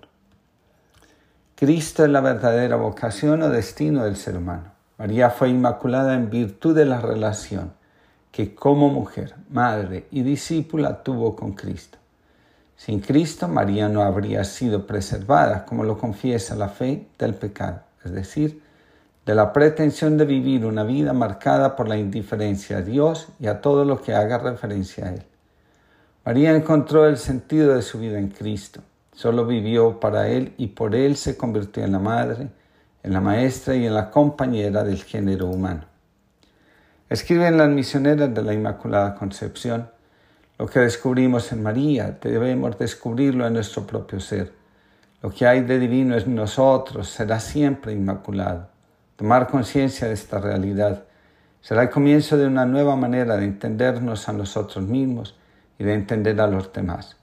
Podemos decir que María es inmaculada porque vivió esa realidad de Dios en ella. Dios no hace excepciones ni tiene privilegios con nadie. María no es una excepción, sino lo normal. En María descubrimos la verdadera vocación de todo ser humano. En la vida de María encontramos un camino auténtico. A través de María podemos llegar a Cristo. Cuando la tradición se refiere a María, dice que ella es la primera discípula entre la multitud de discípulos que siguen a su Hijo. Desde el nacimiento, todos tenemos todo lo que Dios nos podía ofrecer. Desde el principio fuimos destinados a ser hijos de Dios, abarcados por su amor y sanados por la apertura de ese amor cuando el pecado nos amenaza o el mal está desfigurando nuestra identidad. Lo que hay en nosotros de divino, dicen las misioneras de la Inmaculada Concepción, no es consecuencia de un esfuerzo personal, sino la causa de todo lo que podemos llegar a ser. Aquí está la buena noticia que quiso transmitirnos Jesús. Podemos confiar nuestra vida a María para que sea ella quien nos conduzca al verdadero encuentro con Jesús, desde la comunión de vida con Él, porque al abrirle nuestro corazón, descubrimos que también en nosotros habita la divinidad, como lo hizo en Él. Tu vida se veía destruida, pero tú alcanzabas la plenitud. Aparecías clavado como un esclavo, pero llegabas a toda la libertad. Habías sido reducido al silencio, pero eras la palabra más grande del amor. La muerte exhibía su victoria, pero la derrotabas por todos. El reino parecía desangrarse contigo, pero la edificabas con entrega absoluta. Creían los jefes que te habían quitado todo, pero tú te entregabas para la vida de todos. Morías como un abandonado por el Padre, pero Él te acogía en un abrazo sin distancias. Desaparecías para siempre en el sepulcro, pero estrenabas una presencia universal. No es solo apariencia de fracaso la muerte del que se entrega a tu designio. No somos más radicalmente libres cuando nos abandonamos en tu proyecto. No está más cerca nuestra plenitud cuando vamos siendo despojados en tu misterio. No es la alegría tu última palabra en medio de las cruces de los justos. Benjamín González Vuelta. Que tengamos una linda jornada y siempre en la memoria y en el corazón que en nosotros hay un núcleo sagrado que nada ni nadie puede destruir. Queridos amigos, buenos días. Comparto con ustedes la reflexión del día de hoy titulada Salvar lo que estaba perdido. En Cristo, Dios nos ofrece su salvación. Esta noticia despierta en el corazón una alegría inusitada, diferente, nueva. Cuando el ángel se presenta ante los pastores, lo hace con las siguientes palabras. Hoy nació en la ciudad de David un Salvador, el Mesías, el Señor. Según la tradición, los pastores son los que guían, apacientan, cuidan y protegen el rebaño. Cuando el pastor es fiel a su misión, entrega su propia vida por el rebaño que le fue confiado.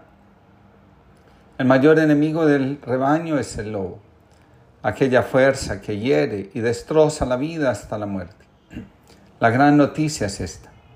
Nació el verdadero pastor de las almas, aquel que guiará al pueblo de la oscuridad a la luz, de la vida a la muerte, entregando su vida hasta el final.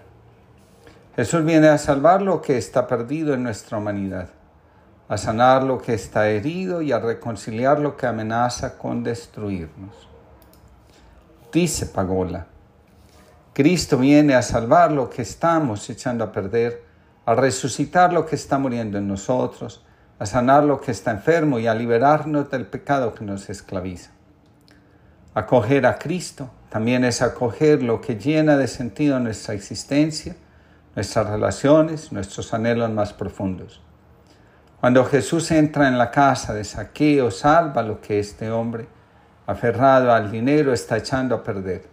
Su capacidad de acoger al otro, de hacer amistad con el otro, desde un lugar diferente al préstamo, al endeudamiento y al cobro.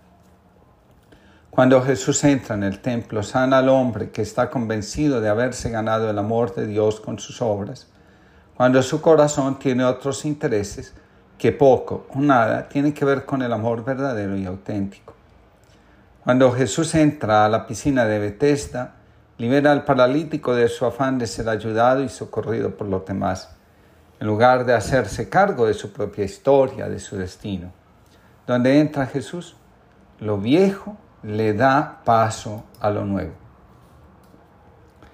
Estaba el maestro sentado a la orilla del Ganges instruyendo a sus discípulos acerca del apego cuando otro joven discípulo, aparentemente rico y ostentoso de sus joyas, se acercó al grupo diciendo, He aquí, divino maestro, que traigo un regalo digno de ti. Todos se acercaron a mirar el valioso regalo que el recién llegado sacó de entre un pañuelo de seda. Algunos no pudieron evitar que algunas exclamaciones de admiración escaparan de sus bocas. Era un par de brazaletas de oro con piedras preciosas finamente incrustadas. El maestro sondeó con su mirada al joven discípulo y tomando uno de los brazaletes lo arrojó al Ganges. Todos quedaron estupefactos y tras un momento de, de total confusión y vacilación, se lanzaron al agua en busca del brazalete. Al cabo de las muchas horas, ya cayendo la tarde, el discípulo rico volvió al maestro y rogándole le preguntó, Maestro, a lo mejor pudiera encontrar el brazalete si me indicas por dónde cayó. El maestro no dijo palabra alguna, tomó el segundo brazalete y lo lanzó al río. Entonces dijo, allí. Estamos invitados a vivir la relación con Jesús como una experiencia de salvación. Recordemos que la palabra salvación hace referencia a vivir con profundidad la vida, llenándola de sentido, evitando ser arrastrados por el vacío y la inautenticidad. Allí donde un ser humano vive frustrado, desesperanzado, atrapado en el pasado, devorado por las heridas que no logra curar, es necesaria la presencia de Cristo. Cristo está presente donde un ser humano se hace la pregunta, ¿quién soy yo realmente? ¿Qué debo hacer para vivir plenamente, para alcanzar la vida eterna? El que se busca a sí mismo, aunque no tenga fe, está buscando a Cristo. Cuando un ser humano se esfuerza por vivir diferente, por hacer las cosas de otro modo al que le enseñaron o le sugirieron, está Cristo actuando. Donde los enemigos se dan la mano y los hermanos se reconcilian, allí está Cristo. Donde está presente Cristo, está actuando la misericordia de Dios. El perdón es el primer paso hacia el encuentro con Cristo. Joan Garriga escribe, seguramente el vínculo más importante que un ser humano ha experimentado es con los padres. No solo con el padre y con la madre, sino con aquello que pasa entre los padres. Esta es la matriz, el origen. Se entiende por constelación el lugar, la actitud, la postura que en determinado momento de nuestra existencia asumimos con respecto a lo que sucedía entre nuestros padres y constituía la dinámica de su relación como pareja y lógicamente como padres. Esta constelación la vamos repitiendo en la vida adulta, en los diferentes escenarios donde nos vamos encontrando los éxitos, los fracasos, los proyectos de vida, etc., están relacionados con nuestra constelación familiar. En los diferentes encuentros de constelaciones he podido ver que muchos de nuestros conflictos tienen su origen en nuestra matriz. Cristo es la fuerza que nos lleva a sentir a la vida como es y como se manifiesta. También Cristo es el que dispone nuestro corazón para que nos abramos a la reconciliación Soltemos aquello a lo que nos hemos aferrado porque nos da fuerza o nos hace creer que de esta forma vivimos en coherencia con el destino, con nuestra identidad. Pertenece a Cristo el deseo profundo de saber quiénes somos y de vivir realizándonos en el amor y el servicio. En definitiva, cuando hablamos de Cristo hacemos referencia a la fuerza espiritual que nos guía hacia el orden de nuestra vida, hacia la vida interior, hacia el corazón donde podemos tomar la fuerza que necesitamos para fluir en la vida. En Cristo todo lo podemos y en Él también encontramos la fortaleza y el consuelo que necesitamos para encarar el sufrimiento y la dificultad que obstaculiza nuestra existencia. La misericordia es el segundo paso en nuestro caminar hacia Cristo. Aprender a relacionarnos con los demás sin prejuicios y sobre todo dejando a un lado el juicio, la pretensión de creer que sabemos lo que es mejor y conveniente para el otro. Lucas nos muestra a Jesús curando a quienes sufren en el cuerpo y en el alma. La misericordia, nos dice San Lucas, es la manifestación del poder que habita en Jesús. Nos dice Pagola, Jesús es como el buen samaritano, que cuando ve en su camino a alguien caído, se conmueve, se acerca, y movido por su compasión, cura sus heridas. La misericordia es la manifestación de la bondad de Dios y también es la llamada que el mismo Dios nos hace para vivir siendo misericordiosos. Para Lucas, Jesús no está en este mundo como el fruto del amor entre los esposos, sino como la manifestación del amor que Dios nos tiene. Con este detalle, Lucas nos quiere invitar a mirar nuestra vida más allá de nuestros padres. Con frecuencia veo personas en dificultades con su origen Lucas nos recuerda que antes de nuestros padres Dios nos amó, eligió y destinó a ser hijos a semejanza de Cristo. Cuando miramos la dinámica que acompañó nuestra gestación, descubrimos la solidaridad de Cristo con nosotros. También Cristo pasó por las mismas vicisitudes que algunas personas han tenido que pasar mientras se iban gestando en el vientre de su madre. Lucas nos recuerda una y otra vez que nuestra vida depende más del Espíritu Santo que de la voluntad de nuestros padres. En Cristo somos elegidos para ser llamados hijos de Dios. Esperaré por ti, esperaré contigo. Atento y expectante, paciente y caminante. Esperaré por ti, esperaré contigo. Abierto a las sorpresas, confiado en tus promesas. Esperaré por ti, esperaré contigo. Camino hacia Belén, a donde tú me dices, ven. Esperaré por ti, esperaré contigo. Con María por compañera, nuestra dulce consejera. Esperaré por ti, esperaré contigo, en el silencio de José aprendiendo de su fe. Esperaré por ti, esperaré contigo, porque el amor espera y sabe dar la vida entera. Esperaré por ti, esperaré contigo. Ven, y no tardes tanto. Mira que me agobia el cansancio. Ven tú, nuestro consolador, y ayúdanos a vivir en tu amor, y así, abrazando nuestra cruz, caminaremos juntos a tu luz. Genaro Ávila, Valencia, Jesuita. Que tengamos todos una linda jornada y que sepamos acoger y salvar lo que en nosotros parece que está perdido. Queridos amigos, buenos días. Comparto con ustedes la reflexión del día de hoy titulada Un punto de luz. Uno de los anhelos más profundos del ser humano consiste en vivir libremente. Para la psicología existencialista, la libertad consiste en la capacidad de moldear la propia vida en dirección a ser uno mismo. El éxito y el fracaso de la vida, según esta corriente, está determinada por la capacidad de superar los prejuicios, la angustia y la capacidad para desarrollar nuestra creatividad. Para Rollo May, el ser humano ejerce la libertad comprometiéndose con su destino, es decir, entregándose a la tarea de conocerse profundamente. Lo anterior nos permite afirmar que sin vida interior, el ser humano no sabe qué dirección tomar ni cuál es el sentido y propósito de su existencia. El signo más evidente de la desconexión con nosotros mismos es la angustia que se manifiesta en el afán de hacer rendir el tiempo, en la prisa con la que vivimos y nos relacionamos. Al respecto dice Rolomay, es un hábito irónico de los humanos correr más rápido cuando han perdido el camino. Para Lucas, todo lo que acontece en la vida humana es obra de la acción del Espíritu Santo. Según este autor, la salvación de Dios nos llega por obra del Espíritu Santo Jesús es el portador del Espíritu. Él es su guía, su fuerza, su fortaleza e inspiración. Nada en la vida de Jesús está por fuera de la acción del Espíritu Santo.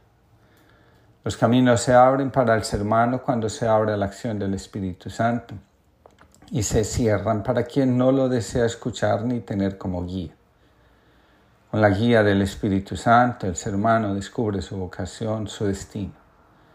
Por la acción del Espíritu Santo logramos sanar las heridas de nuestro corazón y de esta forma evitar que el mal las convierta en sus instrumentos para propagarse.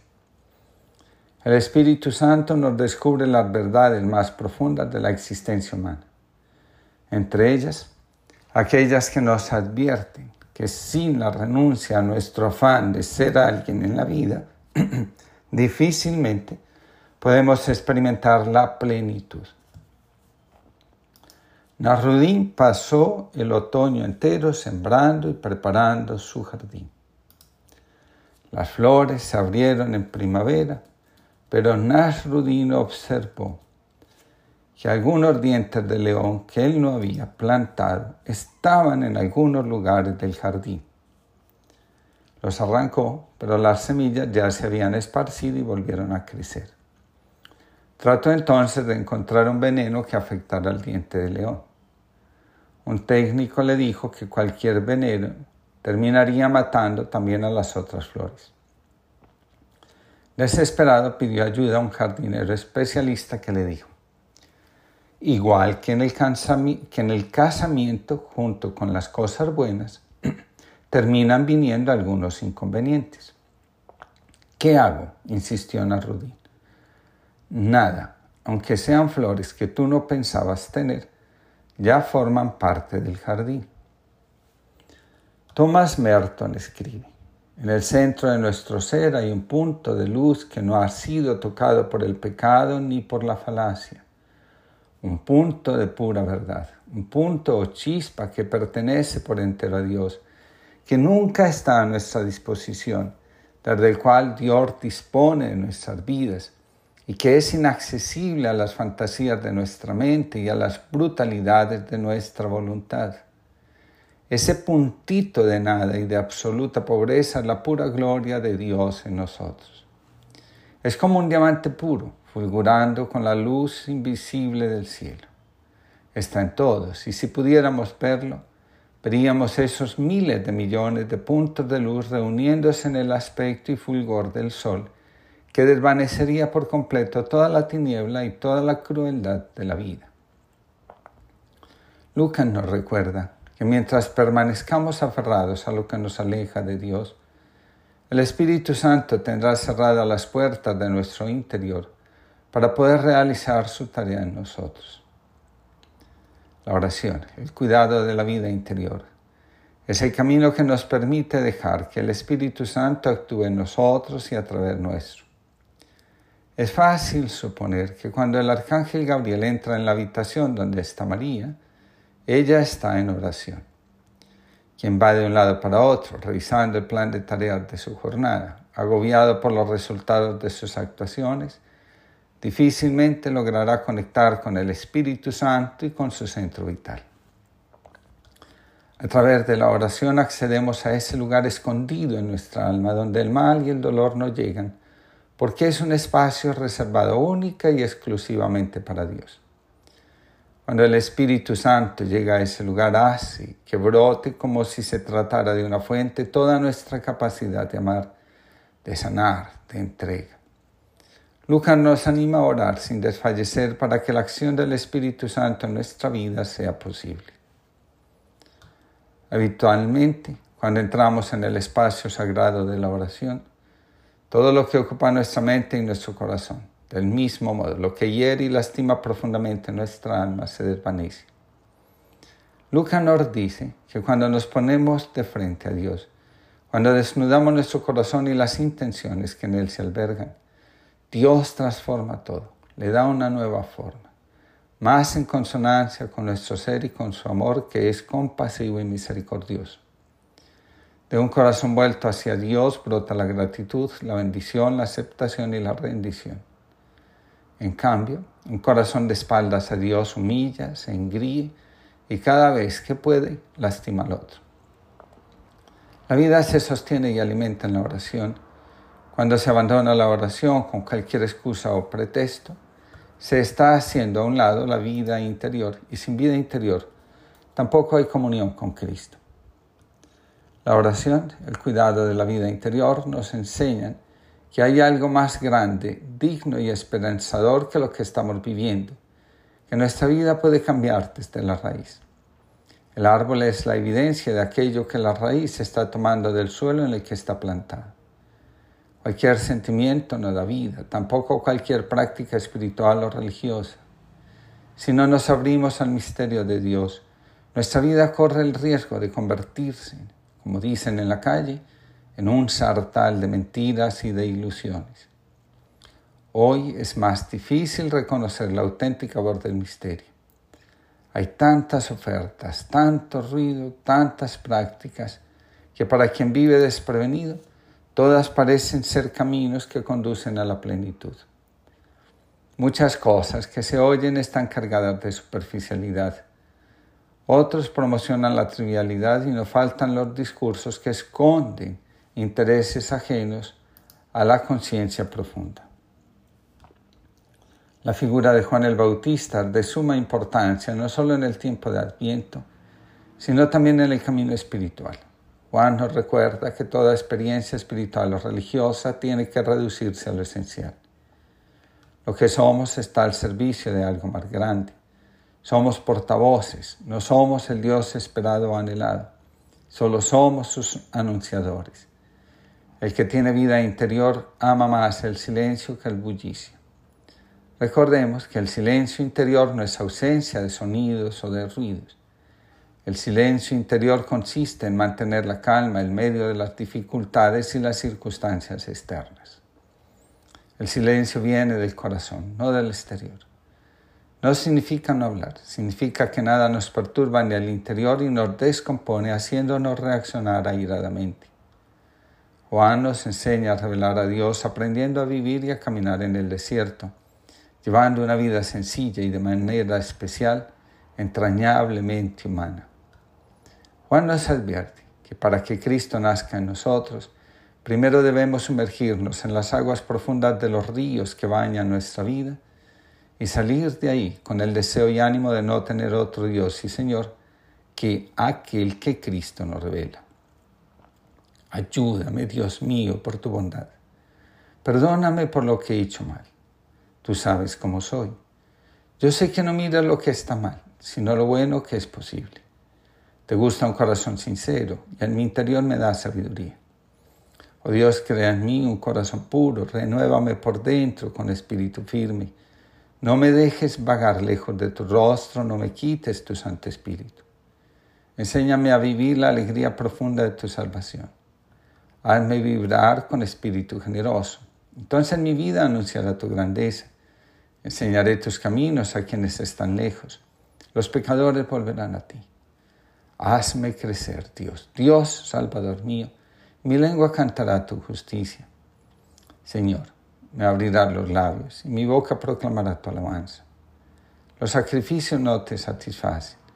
Si te ofrecieras ritos solo por cumplir, no los querrías.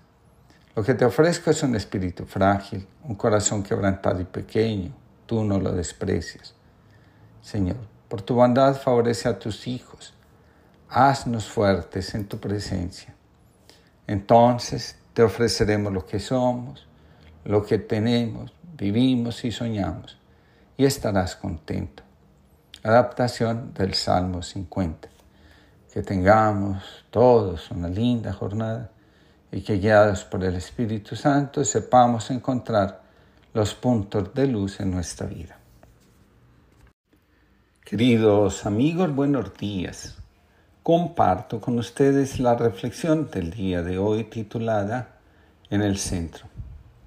Hoy leí un texto que dice, cada día estamos invitados a elevar nuestra alma hacia Cristo la razón de ser de este ejercicio no es otra cosa que mientras nuestro corazón esté orientado hacia Cristo, nosotros seremos capaces de permanecer en el amor y de esta forma dar no solo frutos abundantes, sino también los que corresponden a la razón de ser de nuestra vida. Si nos mantenemos con la meta puesta en Cristo, la vida que llevamos poco a poco se va transformando porque Cristo, como buen samaritano, tiene la capacidad de sanar en nosotros lo que está enfermo y ayudarnos a recuperar lo que parece que está muriendo o perdiéndose definitivamente. En la medida que Cristo crece en nuestro corazón y pierde fuerza el afán de ser reconocidos, vistos, aceptados, aprobados, etc., los puntos de luz que hacen parte de nuestra vida comienzan a convertirse en una gran luz. La felicidad y plenitud que el alma anhela se expresa en el clamor. Ven, Señor, no tardes. Solo Cristo puede traer a nuestra existencia la plenitud que anhelamos. Recordemos que la palabra Cristo significa ungido. A su vez, la palabra ungido significa consagrado, apartado, seleccionado, llamado. Cristo es aquel que se sintió llamado por Dios para llevar a cabo la salvación que desde siempre Dios tenía reservada para el ser humano. Ser salvado no es otra cosa que experimentar la vida como algo que tiene un sentido, un propósito o una misión. Al respecto, el 25 de marzo de 2020, el Papa Benedicto XVI escribe, Nuestra vida no existe por casualidad, no es casualidad. Dios ha querido mi vida desde la eternidad. Soy amado, soy necesario. Dios tiene un proyecto para mí en la totalidad de la historia. Tiene un proyecto precisamente para mí. Mi vida es importante y también necesaria. El amor eterno me ha creado en profundidad y me espera. Un monje solicitó un día a su maestro, Señor, muéstrame a Dios. Después de ser tu discípulo durante diez años, tengo necesidad de ver a Dios. De acuerdo, contestó el maestro y tomando un garrote asestó un fuerte golpe al monje. ¿Por qué me haces esto? preguntó el discípulo. Me golpeaste y ahora siento un terrible dolor.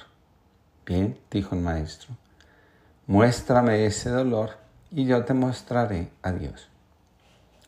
Si el amor eterno nos ha creado, como dice el Papa Benedicto XVI, entonces somos hijos del amor y realizamos nuestra verdadera identidad cuando logramos descubrir la forma adecuada para expresar ese amor a los demás.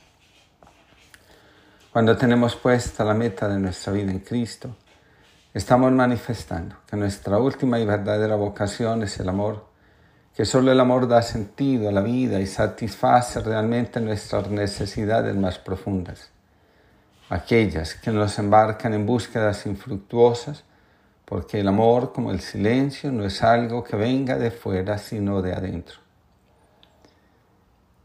Estar dispuesto para amar a aquella persona que dejando a un lado su propio interés y querer, es lo que le da orden al mundo interior para que a través de ese orden Dios se manifieste como el sentido, la plenitud que de una manera u otra todos andamos buscando. El corazón de todo ser humano está inscrito el anhelo de un amor pleno que revele quiénes somos realmente y también que sirva de faro o guía en los momentos más difíciles y oscuros de nuestra existencia. El amor crece, madura y da fruto cuando renuncia al afán de poseer. El amor cuando intenta dominar, controlar, retener es desordenado y en lugar de manifestar a Dios termina ocultándolo. El desorden afectivo revela el afán de construir la vida sin necesidad de la presencia de Dios en ella. De ahí que donde hay desorden, el amor no logra fluir, se estanca y termina hiriendo, destruyendo, haciendo un daño enorme. La palabra termina alimentando el amor porque nos revela la forma como Cristo ama y cómo ese amor se convierte en la fuerza que libera el corazón y al ser humano, porque les revela en qué consiste realmente amar. El que ama se entrega, es y deja ser. El anhelo de que el Señor llegue a nuestra vida, la toque y la transforme, revela la realidad última del alma, el secreto que esconde nuestro ser en lo más profundo, como si se tratara de un tesoro que anhela ser desenterrado. Somos creados para conocer, amar y servir a Dios. Nuestra alma encuentra la plenitud que anhela cuando sabe de esta noticia. Y entonces vende todo el afán de prestigio, la comodidad, el deseo de ser visto y reconocido, para entregarse de lleno a su principal y fundamental tarea. Cuando negamos el deseo que el alma tiene de Dios, ella no tiene más remedio que recurrir a la neurosis, a la enfermedad para ser escuchada. Filosófica, teológica y racionalmente podemos negar la existencia de Dios, pero psicológicamente no podemos porque la raíz de la vida psíquica está en lo religioso y lo espiritual. Existe una tradición antigua en la Iglesia Católica que consiste en celebrar durante el tiempo de Adviento la Eucaristía antes de que el sol de cada día nazca.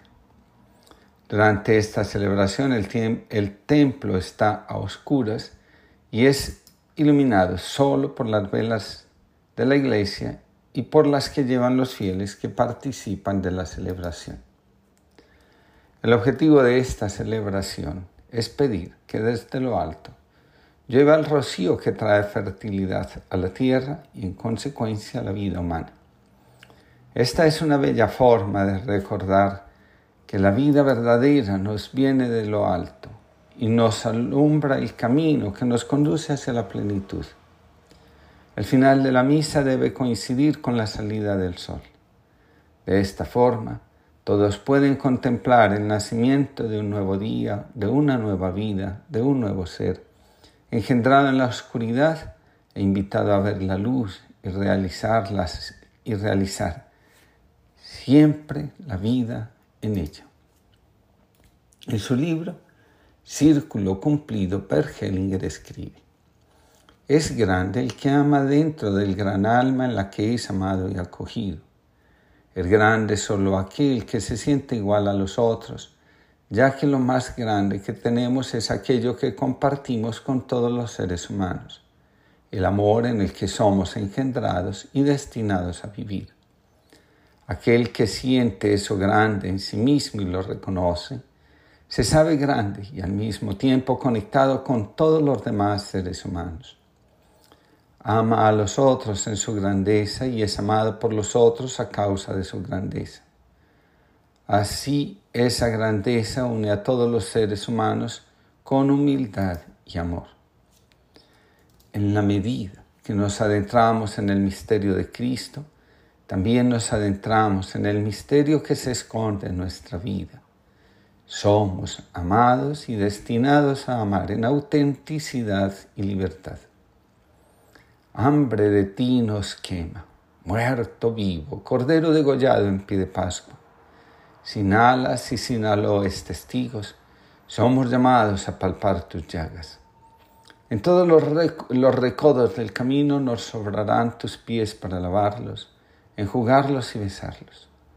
Tantos sepulcros por doquier, vacíos de compasión, sellados de amenazas, callados a su entrada los amigos, con miedo del poder o de la nada. Pero nos quema aún tu hambre, Cristo, y en ti podemos encender el alba. Pedro Casaldaria, que tengamos una linda jornada y siempre en el corazón que Cristo es nuestro centro. Queridos amigos, buenos días. Comparto con ustedes la reflexión del día de hoy titulada Ejercicio constante. En el libro Razones desde la otra orilla, José Luis Martín Descalzo escribe, Yo estoy seguro de que los hombres no servimos para nada, para casi nada. Cuanto más avanza mi vida, más descubro qué pobres somos y cómo todas las cosas verdaderamente importantes se nos escapan. En realidad es Dios quien lo hace todo, quien puede hacerlo todo. Tal vez nosotros ya haríamos bastante con no enturbiar demasiado el mundo. Por eso, cada vez me propongo metas menores. Ya no sueño con cambiar el mundo y a veces me parece bastante con cambiar un tiesto de sitio. Y sin embargo, otras veces pienso que pequeñas y todo, esas cosillas que logramos hacer podrían llegar a ser hasta bastante importantes.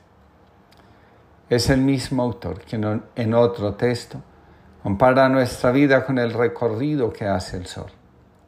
Así como el sol en el atardecer se prepara para morir, el ser humano después de, después de la mitad de la vida tiene delante de sí la tarea de reconciliarse consigo mismo, con todo lo que ha vivido, realizado y dejado de realizar, y aceptar que un día morirá. Mientras más nos resistamos a la idea de que un día vamos a morir, más dificultades tenemos para disfrutar la vida. Los que viven deprisa, los que desean experimentar todo, los que creen que el éxito es el que define sus vidas, los que ponen su atención en lo que el mundo les ofrece, terminan viviendo sin disfrutar su existencia. Su cabaldor hablando del proceso de duelo, dice, el aceptar que la muerte va a llegar algún día nos permite disfrutar de la vida, no perder el tiempo en momentos que no lo merecen y sobre todo aprovechar cada segundo que pasamos con los nuestros. celebra la vida y espera con tranquilidad la muerte. Muchos dejan de seguir su propia vida porque abrazan proyectos ajenos con la convicción de que al hacerlo vivirán más y serán más felices porque los demás los habrán reconocido. Una vez un miembro de la tribu se presentó furioso ante su jefe para informarle que estaba decidido a tomar venganza de un enemigo que lo había ofendido gravemente.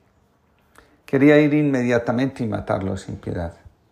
El jefe lo escuchó atentamente y luego le propuso que fuera a hacer lo que tenía pensado, pero antes de hacerlo llenara su pipa de tabaco y la fumara con calma al pie del árbol sagrado del pueblo.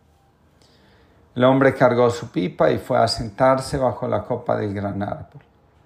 Tardó una hora en terminar la pipa.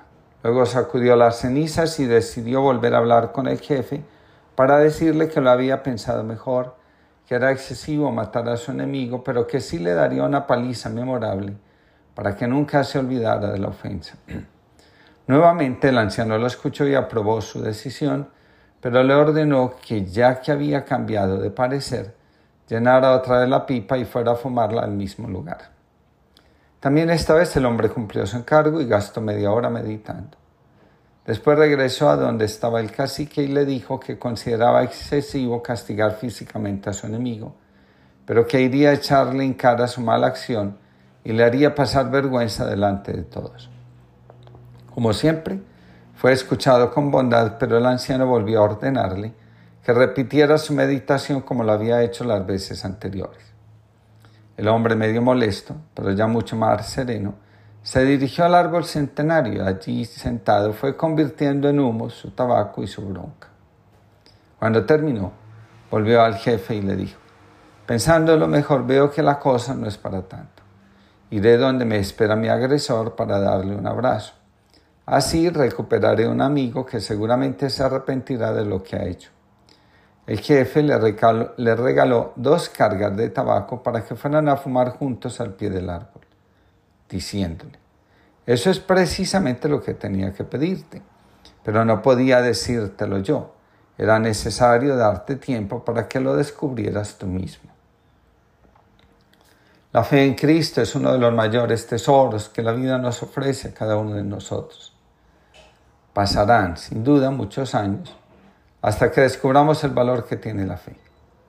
Al suceder algo así, es posible que salgamos a vender nuestras posesiones más valiosas para comprarnos el terreno donde se encuentra, se vive, se alimenta y se celebra la fe. Al descubrir el valor de la fe, de seguro, que el deseo de ser alguien en la vida, el afán de sentirnos reconocidos, amados y valorados por los demás, el querer estar por encima de los otros, entre otros, perderán su valor. A constelaciones vino una mujer diciendo, la sola idea de que mi hermana se quede con toda la herencia me quitó el sueño y llenó mi vida de ansiedad. En ese instante recordé las siguientes palabras del Evangelio de Lucas. Uno de la gente le dijo, Maestro, dile a mi hermano que reparta la herencia conmigo. Él le respondió, Hombre, quien me ha constituido juez o repartidor entre vosotros. Y les dijo, mirad y guardaos de toda codicia, porque aun en la abundancia, la vida de uno no está asegurada por sus bienes. La fe, cuando ha alcanzado la madurez, es el camino que nos conduce al amor. Bernay Ullati, Carmelita, escribe, para San Juan de la Cruz, el amor es el inicio del itinerario espiritual. El deseo de un verdadero y profundo amor nos lleva a la fe. En el alma de todo ser humano está presente el anhelo de ser amado. Sabemos que sin amor la vida no vale la pena ser vivida. Difícilmente una persona que sienta el amor en su corazón pensará en terminar con su existencia. El amor llena de sentido nuestra vida y cuando amamos descubrimos que lo hacemos por la fe. Quien le abre las puertas de su corazón a Cristo, termina sirviendo al amor como el principal propósito de su existencia. Donde hay amor, las personas terminan sintiéndose realmente bendecidas por Dios. Sabemos que Dios es amor, Quien se refiere en otros términos a Dios, castigo, abandono, condena, exclusión, tiene en su corazón la imagen del amor herido, pero no tiene la imagen del verdadero amor. Ese amor que en la cruz perdonó a los que lo maltrataban e injuriaban y acogía a quien, habiéndose equivocado en la vida, en sus relaciones, en su proyecto existencial, aún deseaba entrar en el reino de Dios. Dios es, ante todo, amor que se hace con pasión y misericordia frente al ser humano que herido está agonizando en el camino. La disociación y la excisión del alma son obra del pecado y la integración psíquica son obra del amor. Mientras que el dolor intenta hundirnos y arrastrarnos hacia el mal, el amor nos rescata y devuelve a la vida. De nuevo escribe Bernay. El amor de Dios es un amor que se desborda hasta el punto de salir de sí mismo de la forma más creativa posible. Un amor que se, se abre camino en el vientre de María para hacerse uno con la humanidad, así como ya es uno con la Trinidad. Para San Juan de la Cruz el amor brota de Dios, del corazón, no viene de afuera. Solo quien ha hecho el esfuerzo por reconciliarse consigo mismo, con su historia, con su origen, ve cómo el amor crece en el jardín de su alma. De Dios solo brota el amor porque Dios es amor. Todo lo que es contrario al amor tiene su fuente, su origen en algo distinto a Dios. Ser hombres y mujeres de fe significa reconocerse como seres permeados por el amor. Quien siente que su vocación es el amor está lleno de Cristo. San Juan de la Cruz lo expresa en las siguientes palabras. En los amores perfectos esta ley se requería, que se haga semejante el amante a quien quería, que la mayor semejanza más deleite contenía. Para revelarnos que su amor es perfecto, Dios tomó nuestra carne en el seno de María. El que ama asiente a la realidad del amado y quien se siente amado se transforma para acoger a su amante. Dios tomó nuestra carne para que nosotros tomáramos su divinidad. De esta forma, el amor es un ciclo completo. La santidad, la perfección de la vida, consiste en descubrir que la meta de nuestra existencia no es otra que el amor. Para amar nacimos y será amando, como muchos deseamos encontrar la muerte. Bernay escribe, nuestro fin es el amor. De este modo se comprende el vacío que brota en tantos corazones solo de nuestra sociedad individualista. Una persona que no ama, o al menos que no tiene la esperanza de encontrar el amor, es una persona enferma, vacía, sin una meta. El amor nos da un rumbo, orienta nuestra vida y da sentido a cada una de nuestras decisiones. Será entonces el amor la única ley en la que cada uno de nosotros podrá ser examinado al final de nuestra vida.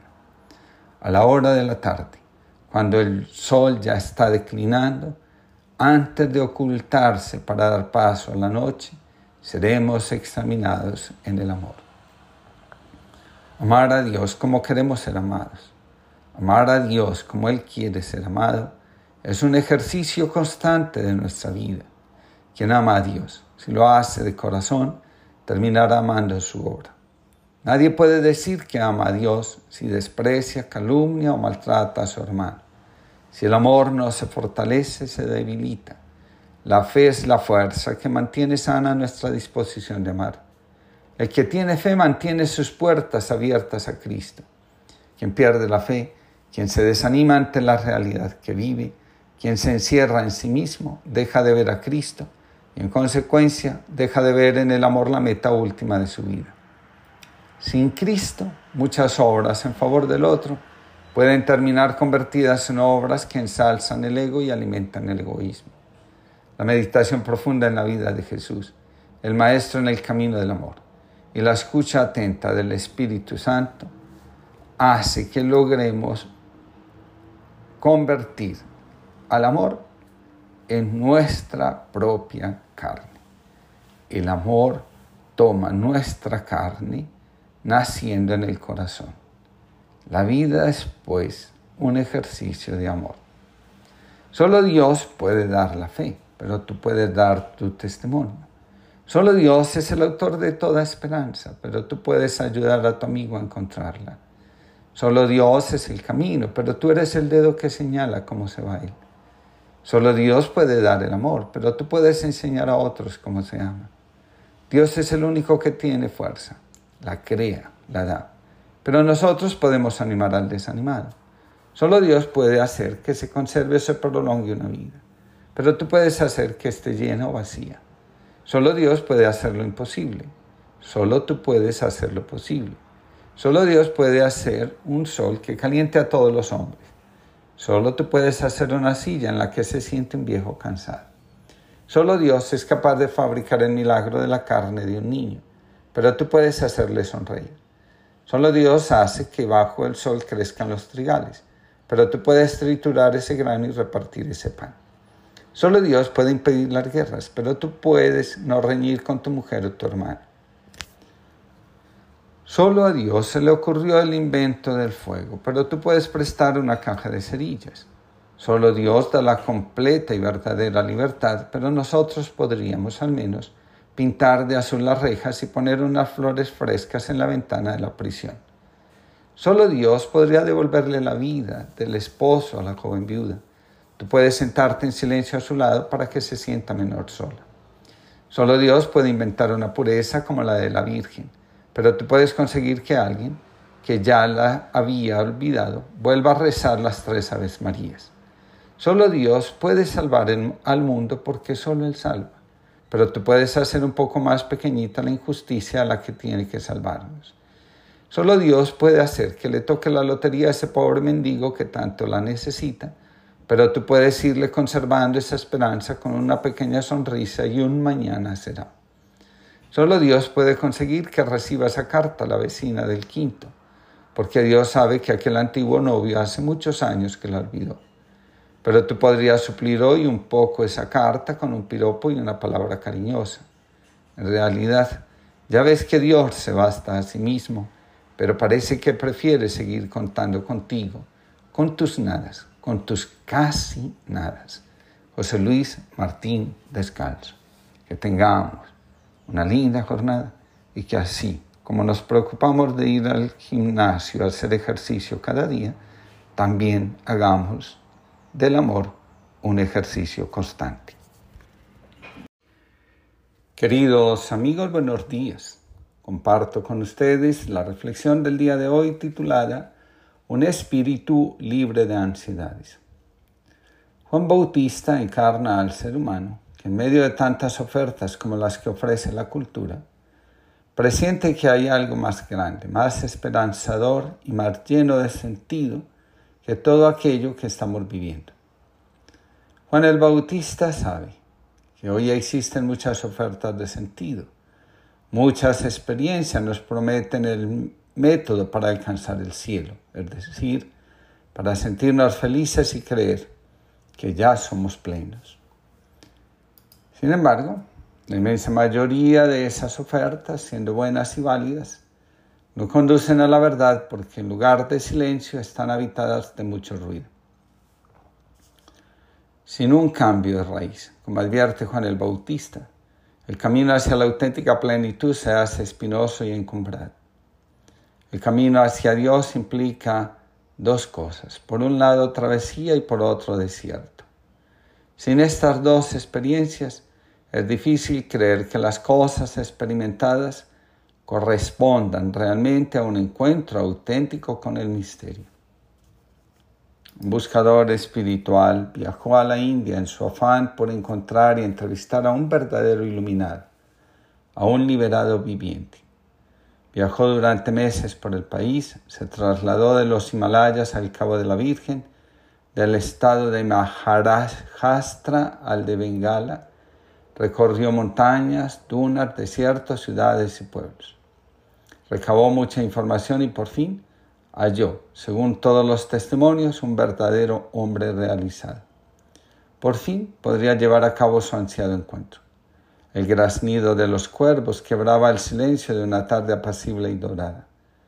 El hombre realizado se hallaba bajo un frondoso rododendro en actitud meditativa.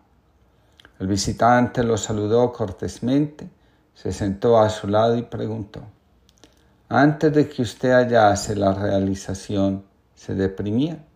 Sí, claro, a veces, repuso tranquilamente el liberado viviente. El buscador hizo una segunda pregunta. Dígame, ¿y ahora, después de su iluminación, se deprime a veces? Sí, claro, a veces, pero ya ni me importa ni me incumbe. Escribe un colaborador de Rezando Voy. Queremos motivos para la alegría, para el júbilo, para la sonrisa. Pero es que a veces la vida nos da razones para la pena, el llanto y el desconsuelo. Y sería un error echar a correr demasiado pronto en por de un bienestar reconquistado. A veces, lo humano es aceptar nuestra porción de desierto. Saldremos de las sombras, se disiparán las tormentas, volverá a brillar el sol, pero toca asumir que a veces la vida duele un poco por tantas razones y sin razones, son tan variados, ¿eh? que se oculta tras nuestros semblantes, a veces indescifrables. ¿Por qué hoy me he levantado con mal pie? ¿Por qué a veces pesa todo? ¿Por qué hay días en que los minutos se hacen eternos? ¿Por qué en ocasiones me siento solo, aún rodeado de gente? ¿Por qué me muerde la duda o la nostalgia? ¿Por qué a veces me siento incomunicado? ¿Por qué cuesta tanto pedir ayuda? ¿Por qué a veces no me aguanto ni a mí mismo? Muchas veces no sé la respuesta, pero quizás no importa mucho. Solo te pido, Señor, que en esos momentos no me dejes rendirme, que no me dejes tampoco dramatizar demasiado, que me ayudes a sonreír un poco ante mis angustias, que me enseñes a fiarme de ti y de otros. Escribe José Antonio Pagola. En la sociedad de la abundancia, del consumo y del progreso se está haciendo cada vez más difícil escuchar una voz que venga del desierto. Lo que se oye es la publicidad de lo superfluo, la divulgación de lo trivial, la palabrería de, de líderes, tanto políticos como religiosos, prisioneros de las estrategias de comunicación y hasta discursos prisioneros de intereses que en lugar de vida buscan alimentar el consumo.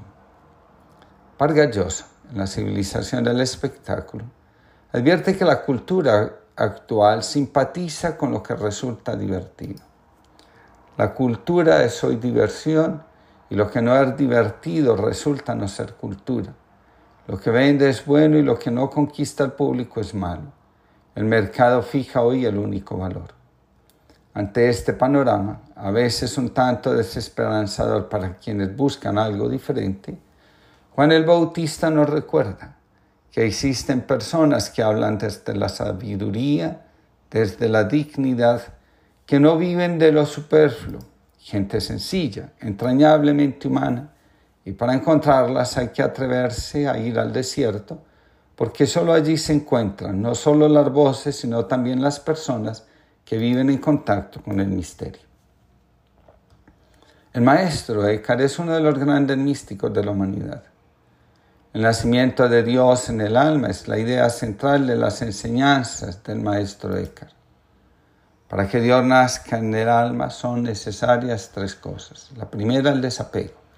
La segunda es el abandono y la tercera es un corazón donde reina una indestructible y silenciosa paz. En palabras del maestro Eckhart, el desapego es la forma como el creyente puede honrar a Dios porque renuncia a estar por encima o por debajo de los demás. Honrar a Dios no significa principalmente rendirle culto mediante ciertas ceremonias o orarle en por de algún bien, sino que los que lo honran debidamente son aquellos que se han salido completamente de sí mismos y ya no buscan su interés en ninguna cosa. Son aquellos que no persiguen ni bien, ni gloria, ni aprobación, ni placer, ni interés, ni devoción interior, ni santidad, ni recompensa, ni reino de los cielos, sino que están liberados de todo eso, de todo lo que les pertenece. Para el maestro Eckhart, el abandono es el estado del alma donde el ser humano es capaz de dejarlo todo, de darlo todo, de no tener nada. Para no caer en literalismos, Digamos que el abandono es la actitud que asume aquel que deja salir lo oculto, renuncia por completo a vivir según sus caprichos y a toda voluntad ajena a Dios y el amor.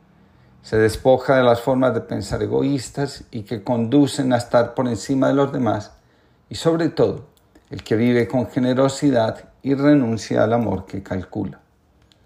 El abandono, según el maestro Eckhart, es la confianza básica en la que vive quien ha depositado su confianza en Dios antes que en el poder, el honor y la buena imagen. El que teme abandonar sus viejos patrones de pensamiento, de vinculación y de actuación, se está afanosamente buscando a sí mismo porque renunció a buscar a Dios. Eckhart. Finalmente, Dios nace en el corazón donde reina una indestructible e inquebrantable paz. El corazón representa nuestro interior. Quien no tiene vida interior difícilmente podrá actuar desde el corazón. Lo hará desde las heridas abiertas y las distorsiones que tiene acerca de la vida, del amor, de Dios y del otro. Hablar del interior hace referencia a la necesidad de dar orden a nuestro mundo afectivo a superar la excisión o disociación que gobierna nuestra psique, porque al no sumergirnos en el conocimiento interno de nosotros mismos, renunciamos a ser conscientes de la verdad a la que estamos invitados a adherir la vida, nuestros proyectos y decisiones, porque sabemos que en ella reside la plenitud que tanto ansiamos y buscamos. Cuando tenemos un espíritu libre de ansiedades, podemos elevarnos sobre nosotros mismos, actuar más allá de toda expectativa y estar dispuestos para que el Dios escondido, el que viene de lo alto como el rocío de cada mañana, ponga su morada en nosotros, acampe en nuestro corazón y desde ahí pueda manifestarse y irradiar su luz a todos los que, sanando las raíces de su vida, de su alma, saben que hay algo más que la diversión, el espectáculo, la trivialidad, la máscara, la vida disociada y al servicio del pecado, es decir, de proyectos falsos de existencia. Dice el maestro Eckhart, citado por Francisco Martínez, el nacimiento del verbo se produce en lo más puro y valioso de nuestra alma, en lo más interior de nuestro interior, en esa chispita o cintila el maestro de afirma Martínez nos invita a vivir y permanecer en nuestro fondo, en nuestra esencia, pues es ahí donde Dios nos toca con su simple esencia, sin que haya ninguna imagen como intermediaria. Nos toca allí donde todas las potencias están retiradas de toda su actividad. Dios nace en el desierto, en lo escondido de nuestro corazón, donde no hay ansiedades ni, expectativas, ni discursos que nos aparten de lo real, de lo verdadero, de lo esencial, de lo único. Dame, Señor, valentía para exponerme, flexibilidad para tambalearme y fortaleza para no caer. Dame, Señor, un corazón que se estire y una piel sensible, unos ojos despiertos y oídos atentos para no ser sordo a tu paso silencioso. Dame, Señor, sorpresas, muchas sorpresas, para que nunca me apoltrone en el cómodo sillón de mis inocuas seguridades. Y si algún día pienso que lo sé todo o creo hacer pie por los mares de mi alma, ponme de nuevo ante el abismo del no saber, para que así recuerde un día más que eres el Dios de las sorpresas insondables. Oscar Cala, jesuita.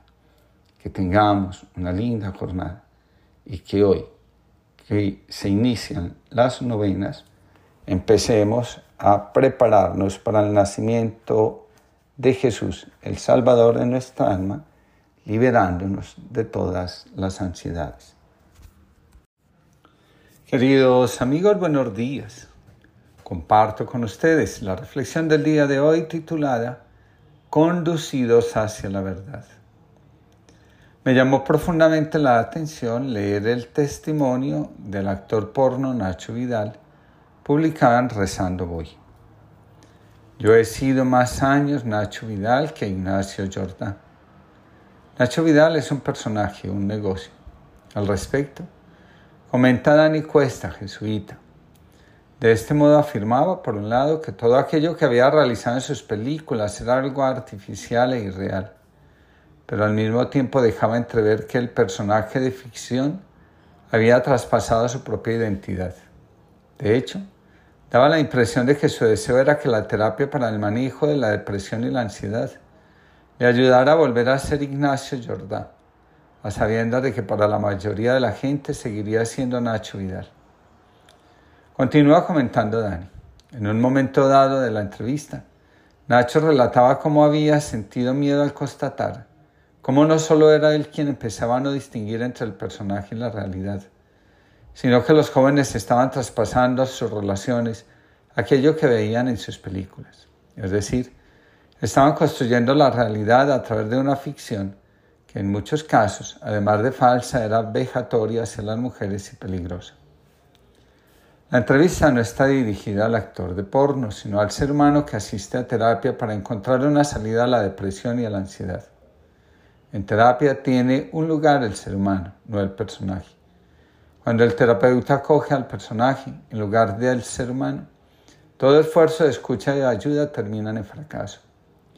Una de las cosas más difíciles en terapia se presentan cuando el personaje quiere aprovechar la oportunidad para tratar de convencer en este caso al terapeuta, de que todo en su vida está bien. Sin embargo, hay espacios de tiempo en la conversación donde el ser verdadero sale a la luz y logra reconocer su verdad. Detrás del personaje siempre hay un ser humano que busca, anhela ser el mismo y muchas veces no encuentra el camino porque el personaje se termina convirtiendo en la verdadera identidad. Aún así, el alma, que no ignora la verdad sobre nosotros mismos, provoca la crisis de ansiedad, angustia, depresión, pánico y en algunos casos el trastorno bipolar. Muchas personas comienzan a mostrar la lucha que llevan dentro a través de la adicción o la anedonia. Había una vez un cerrajero al que acusaron injustamente de unos delitos y lo condenaron a vivir en una prisión oscura y profunda. Cuando llevaba allí algún tiempo, su mujer, que lo quería muchísimo, se presentó al rey y le suplicó que le permitiera por lo menos llevarle una alfombra a su marido para que pudiera cumplir con sus postraciones cada día. El rey consideró justa esta petición y dio permiso a la mujer para llevarle una alfombra para la oración. El prisionero agradeció la alfombra a su mujer y cada día hacía fielmente sus postraciones sobre ella. Pasado un tiempo el hombre escapó de la prisión y cuando le preguntaban cómo lo había conseguido, él explicaba que después de años de hacer sus prostraciones y de orar para salir de la prisión, comenzó a ver lo que tenía justo bajo las narices. Un buen día vio que su mujer había tejido en la alfombra el dibujo de la cerradura que lo mantenía prisionero. Cuando se dio cuenta de esto y comprendió que ya tenía en su poder toda la información que necesitaba para escapar, comenzó a hacerse amigo de sus guardias y los convenció de que todos vivirían mucho mejor si lo ayudaban a escapar juntos de la prisión. Ellos estuvieron de acuerdo, puesto que aunque eran guardias, comprendían que también estaban prisioneros. También deseaban escapar, pero no tenían los medios para hacerlo. Así pues, el cerrajero y sus guardias decidieron el siguiente plan. Ellos le llevarían piezas de metal y él haría cosas útiles con ellas para venderlas en el mercado. Juntos amasarían recursos para la huida y del trozo de metal más fuerte que pudieran adquirir, el cerrajero haría una llave. Una noche, cuando ya estaba todo preparado, el cerrajero y sus guardias abrieron la cerradura de la puerta de la prisión y salieron al frescor de la noche, donde estaba su amada esposa esperando. Dejó en la prisión la alfombra para orar, para que cualquier otro prisionero que fuera lo suficientemente listo para interpretar el dibujo de la alfombra también pudiera escapar. Así que se reunió con su mujer y los guardias se hicieron sus amigos y todos vivieron en armonía. Con frecuencia llegan a constelaciones, personas pidiendo que nadie se entere de que ellas van a terapia o buscan ayuda espiritual. Después, estas mismas personas aparecen promocionando experiencias y viajes espirituales sorprendentes. Escribió Hernando Bernal, psicoanalista. Últimamente me he dado cuenta que muchas personas parecen estar bien, hasta que finalmente tienes una conversación seria con ellas. En ese momento empiezo a darme cuenta de que, estamos, de que estamos ante un grupo de personas tristes, aferradas a la imagen y luchando por sobrevivir a través de fotos lindas donde se muestran caras sonrientes, reflejando paz y un bienestar que no conocen. Para muchos, es más importante cuidar la vida del personaje que al alma. Una vez que entregamos nuestra alma al personaje que nos compramos, entramos en una espiral interminable de sufrimiento. Quien lo creyera. El personaje tiene la capacidad de convertirnos en sus esclavos y tiranizarnos de tal forma que sin él parece que no tuviéramos vida propia. En el Evangelio de San Juan encontramos la siguiente expresión. Un hombre enviado por Dios que se llamaba Juan. Este vino como testigo para dar testimonio de la luz, para que todos creyeran por medio de él. Él no era la luz, sino testigo de la luz. Cuando la gente le pregunta a Juan, ¿quién eres tú? Juan da una respuesta negativa, no soy el Mesías. Las crisis de identidad comienzan cuando para darle un lugar preponderante en nuestra vida a la misión que nos fue confiada, perdemos nuestro lugar. Cuando dejamos de ser para vivir según la imagen, el personaje que nos compramos, estamos forzando al alma a transitar por caminos que no son los suyos. Lo hacemos porque creemos que obrando de esta forma vamos a ser vistos y a tener un buen lugar en la opinión de los demás. Cuando una persona se exinde para proteger su imagen, o al personaje que representa. Termina siendo esclavo no solo de la parte que quiere mantener viva, sino también de aquella que desea alejar de su psique. La mayoría de las veces los fracasos y los síntomas provendrán de la parte exiliada que no soporta estar en un lugar que no le pertenece. Para el psicoanálisis, la persona dividida tiene mayores dificultades en lograr sus objetivos que la persona integrada. La máscara o personaje tiene algunos rasgos de nuestro ser auténtico, pero no representa la totalidad de nuestro ser y por esta razón crea conflicto en el interior de aquel que la quiere convertir en lo único que tiene. Recuperar el contacto con el alma, con la totalidad que somos, nos hace seres plenos y más dispuestos a servir a la vida. La mayor cantidad de ruido en una persona, muchas veces, no proviene del mundo exterior, sino de su mundo interior. Nos habitan muchas voces, algunas de ellas, por no decir la mayoría, son de todo aquello que rechazamos de nosotros mismos y de la vida. Una persona atormentada por recuerdos intrusivos, en términos generales, sostiene una lucha en su interior con aquello que en un momento determinado percibió que podía ser malo para la relación con sus padres y con los demás adultos. Ante esta realidad, conviene tener presente la invitación del maestro Eckhart. Es necesario permanecer en contacto con nuestra esencia, con nuestro fondo y vivir desde allí, pues ahí es donde Dios nos toca, con su simple esencia, sin que haya ninguna imagen intermediaria. El encuentro personal con Dios libera al alma de toda esclavitud. Estamos en tiempo de Adviento, preparándonos para la Navidad, el nacimiento del Salvador. La dimensión escatológica de estas festividades se convierte en una invitación para que dejemos a Dios encarnarse en nuestra existencia y al Verbo de Dios ser el guía, el guía de nuestros pasos hacia el destino. Este milagro es posible si buscamos nuestra paz en la serenidad, el reposo y el silencio. En los Evangelios, María encarna el alma que no solo está enamorada de Dios, sino que también está dispuesta a servirlo con toda la generosidad posible. Ella en el silencio que la habita. No hay excisión interior y tampoco preocupación por el mundo externo. Es capaz de responder generosamente a Dios, sabiendo las consecuencias de su respuesta, para que la presencia de Jesús, el Hijo de Dios, no sea solo una realidad de nuestra alma, sino también en el mundo que anda buscando en la oscuridad la luz que la lleve a la plenitud.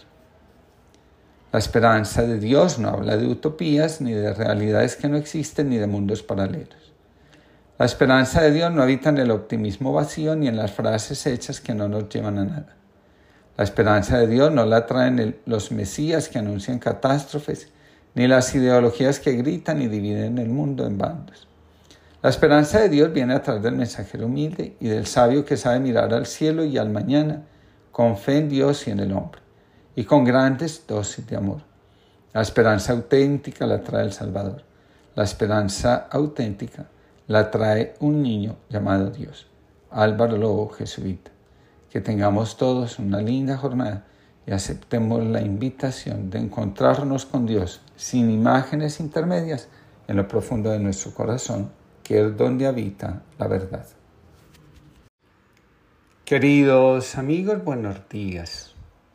Comparto con ustedes la reflexión del día de hoy titulada Dios transforma la carencia. Cada vez que descubrimos la carencia necesitamos volvernos hacia el corazón. Escribe el Santo Nombre. La carencia no es algo negativo, es el llamado de nuestra naturaleza original que nos invita a salir del exilio sin sentido.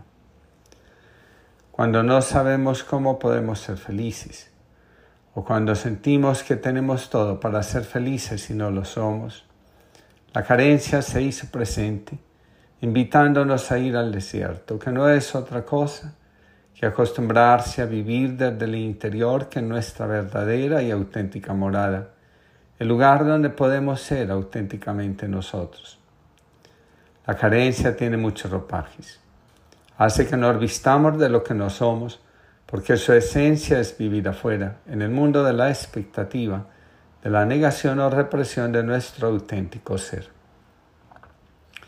A constelaciones asistió un hombre que desde pequeño se había hecho la promesa de no disgustar a sus padres, de ser un niño modelo.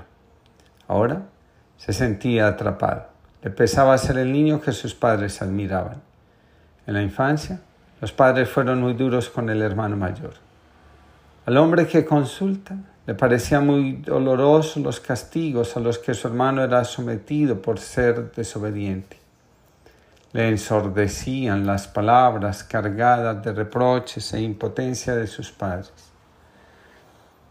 Este hombre se compró el personaje del buen niño. Ahora experimenta la carencia y siente que es la hora de ser el mismo.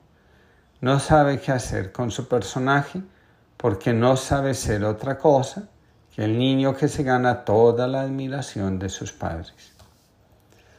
Ante la aparición de la carencia, podemos anestesiarnos, distraernos, adormecer el ansia que comienza a agobiarnos, ir a nuestro corazón, a nuestro interior. Después de tanto tiempo de estar alejados de Él, no es una tarea ni fácil ni cómoda. Muchos temen enfrentar el vacío y prefieren seguir con el personaje, que si bien ha permitido alcanzar la aprobación de, sus de los padres, también está ahogando el alma y su anhelo más profundo de ser ella misma. Nadie regresa solo a su corazón. Es importante saber quién nos puede acompañar y cómo vamos a hacer el viaje, porque no solo se trata de atravesar el desierto, sino también de enfrentar todos los peligros que en él hay.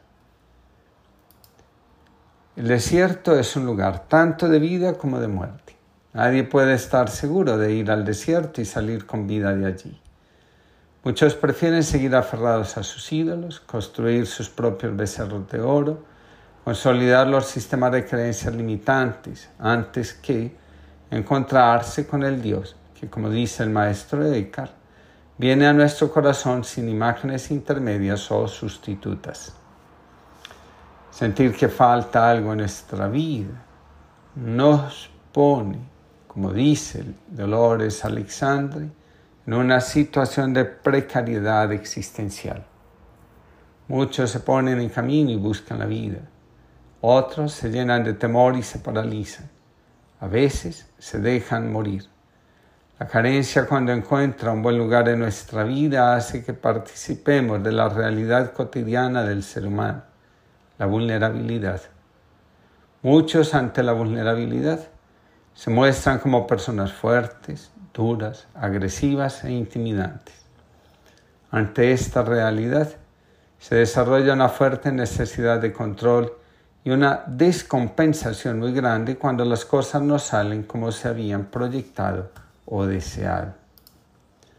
Dios, al tomar nuestra carne, comparte la frágil condición de nuestra naturaleza humana. De esta forma, nos revela que una fragilidad asumida es fuente de mucha fortaleza. Quien entra en estado de carencia no sale de ella en las mismas condiciones en las que se encontraba al principio. La mujer samaritana, por ejemplo, sale del estado de carencia descubriendo el manantial de agua viva, consciente de ser una auténtica buscadora de Dios y convertida en una auténtica evangelizadora y como dice Dolores Alexandre, por su testimonio, la mujer samaritana logra que muchos se acerquen a Jesús y crean en Él. Jesús le revela a la samaritana que el amor de Dios es un don que se entrega gratuitamente. No hay que hacer ningún esfuerzo para tenerlo. Solo hay que acogerlo y permitir que habite en nuestro corazón. La samaritana tiene la tarea de permanecer en el amor de Dios porque ahí puede dar mucho fruto. José el esposo de María, al darse cuenta de que su prometida está esperando un hijo y desconociendo cómo sucedieron todas las cosas, desea apartarse en silencio y dejar a María. ¿Qué hacer ahora?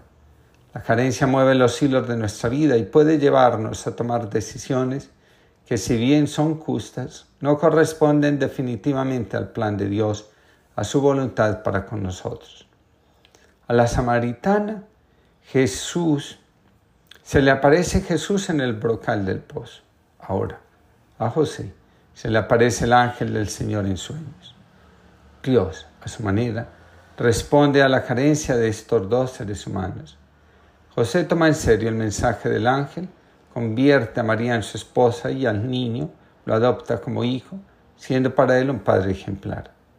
Solo en la medida que disponemos el corazón para que Dios entre en él, podemos salir de la carencia. El samaritano, un hombre con una identidad negativa a causa de su etnia, encuentra en el camino a un hombre herido. Para este hombre, la carencia está reflejada en tener que llevar sobre sus hombros su pertenencia y sentirse excluido a causa de su origen. En el camino, el samaritano ve a un hombre herido y descubre su verdadera identidad. Dice Dolores Alexandre, la misericordia que lo habitaba le ha hecho comportarse como prójimo de quien lo necesitaba para continuar viviendo.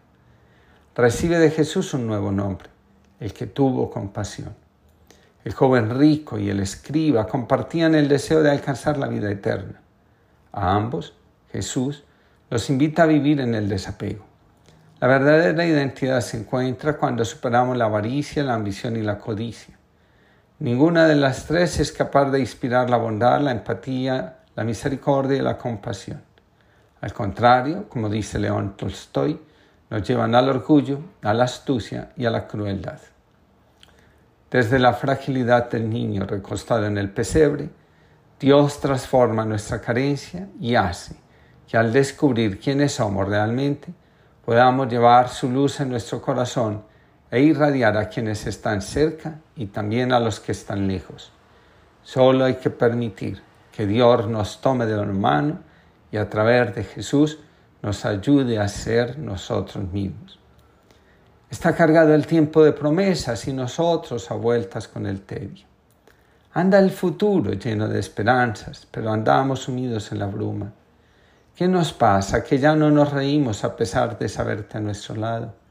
¿Qué sucede? Que solo conjugamos el, el júbilo en pretérito olvidado. Se nos ha puesto voz de plañidera, tristes profetas de este presente incierto. Si acaso, por un rastro de confianza, volvemos a adentrarnos en tu reino. Si bajamos la guardia ante los otros y dejamos que suene la alegría, si soltamos las cargas que nos atan, tal vez descubriremos que aún bailamos que tu luz ilumina los rincones donde andaba extraviada la inocencia, que tu fuego aún estalla en nuestro seno.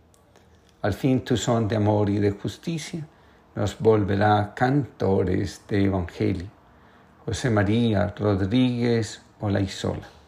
Que permitamos que el Señor venga a llenar nuestra carencia y a transformar lo que sentimos que nos falta en abundancia. Queridos amigos, buenos días. Comparto con ustedes la reflexión del día de hoy titulada esterilidades. Escribe el Papa Francisco, de la esterilidad del Señor escapar de comenzar una nueva descendencia, una nueva vida. Cuando la humanidad está extenuada, ya no puede seguir adelante, llega la gracia y llega el Hijo y llega la salvación. Y así, esa creación extenuada deja lugar a la nueva creación. Podríamos decir a una recreación. Estas palabras del Papa me llevan a pensar en todas esas esterilidades que soporta nuestra alma. Hay experiencias que nos han tocado vivir se vuelven pesadas y en lugar de vida traen mucha esterilidad. Entonces el Señor viene y transforma todo lo estéril y de ahí saca nuevas fertilidades. Dios es siempre el Dios de los comienzos. Nada termina, siempre hay algo que están haciendo, trayendo vida. No es Dios, es nuestro distanciamiento de Él, la fuerza que nos vuelve estériles y hace que algunas experiencias y esfuerzos y esfuerzos nuestros por alcanzar una vida plena terminen siendo un fracaso. En la India dos hombres caminaban por el campo. El más anciano dijo, estoy cansado. Por favor, ve a buscar un poco de agua de los pozos que se ven al otro lado de la rosal. Te espero a la sombra de estos árboles el hombre cruzó el campo y en el pozo se encontró con una muchacha que estaba sacando agua. Se sintió atraído por ella y le propuso llevarle el agua hasta su casa. Ella aceptó. Ya en la aldea fue invitado a comer en casa de la muchacha, conoció a la familia y acabó pidiendo la mano de la chica que le fue concedida. Tras la boda, trabajó como campesino, tuvo hijos y los educó. Uno murió de enfermedad sus suegros también murieron y él se convirtió en, el, en la cabeza de la familia. Su hijo mayor se casó y poco después su mujer, con el pelo cano, murió. Él la lloró porque la había amado mucho. Días más tarde, una inundación devastó el valle. Fue arrasado con sus vecinos por un torbellino de agua fangosa. Luchó para sujetar a su hijo menor que se ahogaba ante sus ojos. De repente, sin saber por qué, se acordó de su amigo, el anciano que le pidió agua. Al instante se encontró en tierra seca, cruzando el campo con una jarra de agua fresca. Regresó junto al anciano que estaba adormecido bajo un árbol. Algo en el aire, que se había vuelto puro y ligero, parecía indicarle al joven que se hallaba en el mismísimo umbral del gran misterio. El anciano se despertó y le dijo, el sol ya está bajo, tardaste mucho, estaba a punto de ir a buscarte. En el libro del profeta Isaías hay una bella imagen. El poder creador del Señor convierte el desierto en tierra de cultivo. La esterilidad que agobia al alma nos lleva al desierto. Cuando no podemos más, nuestros corazones se hacen inútiles, el cansancio nos hace perder el sentido de la vida el desierto en nuestro lugar seguro es un buen refugio. Una vez que nos adentramos en el desierto, las raíces que están secas se sanas, la profundidad alcanzada nos lleva al manantial del cual brotan aguas limpias que traen nueva vida, y todo lo que aparentaba ser destinado a la esterilidad se vuelve fértil, lleno de vida. La superficialidad, la vanidad y la banalidad con la que podemos estar asumiendo la existencia terminan haciendo estéril nuestra vida. En cambio, el silencio, la acogida de Dios, el vivir desde el sentido hacen que nuestra historia sana, comencemos a florecer y a prepararnos para dar fruto, no solo de buen sabor, sino también abundante. La vida se vuelve estéril cuando perdemos el fundamento, la estructura, cuando abandonamos todo aquello que nos ayuda a crecer, a vivir la vida en relación profunda y honesta con Dios y con nosotros mismos. Cuando la tierra deja de ser abonada, cuando le negamos el respiro y descanso necesario, la estamos destinando a la esterilidad que no es otra cosa que agobio, desesperanza, temor y oscuridad. En estas condiciones solo vemos polvo, polvo y más polvo algo que entristece al alma y la gota. En el desierto no hay provisiones ni agua, nada que sacie realmente nuestras necesidades. En estas condiciones aparece la voz que nos dice, prepárense que el Señor viene y hará fértiles todas nuestras esterilidades, porque nuestro Dios supera nuestras angustias, calma nuestra hambre y nuestra sed, cura nuestras heridas y nos hace hombres y mujeres nuevos. Dios se aprovecha de la esterilidad para dar comienzo a una nueva vida. Uno de los campos de nuestra vida donde más podemos llegar a experimentar la esterilidad está relacionado con el conocimiento de nosotros mismos. Uno de los mayores logros espirituales que podemos alcanzar está relacionado con la capacidad de vivir desde nuestro centro, desde el corazón. Para la psicología profunda, ser nosotros mismos significa haber integrado lo consciente y lo inconsciente, ser auténticos, vivir desde nuestras propias convicciones y abandonar el afán de olvidarnos de nosotros mismos de la verdad que nos habita para salir a cumplir las expectativas de los demás del mundo. Ser nosotros mismos es aprender a vivir desde el interior en sintonía con un corazón reconciliado, dispuesto a amar y servir a Dios. Constantemente nuestros esfuerzos por ser auténticos se vienen abajo porque la convivencia del yo con el ego entra en conflicto. Hay momentos en los que las malas relaciones con los demás, con el trabajo, con el dinero, con el cuerpo, parecen tomarnos la delantera y sin darnos cuenta estamos descentrados.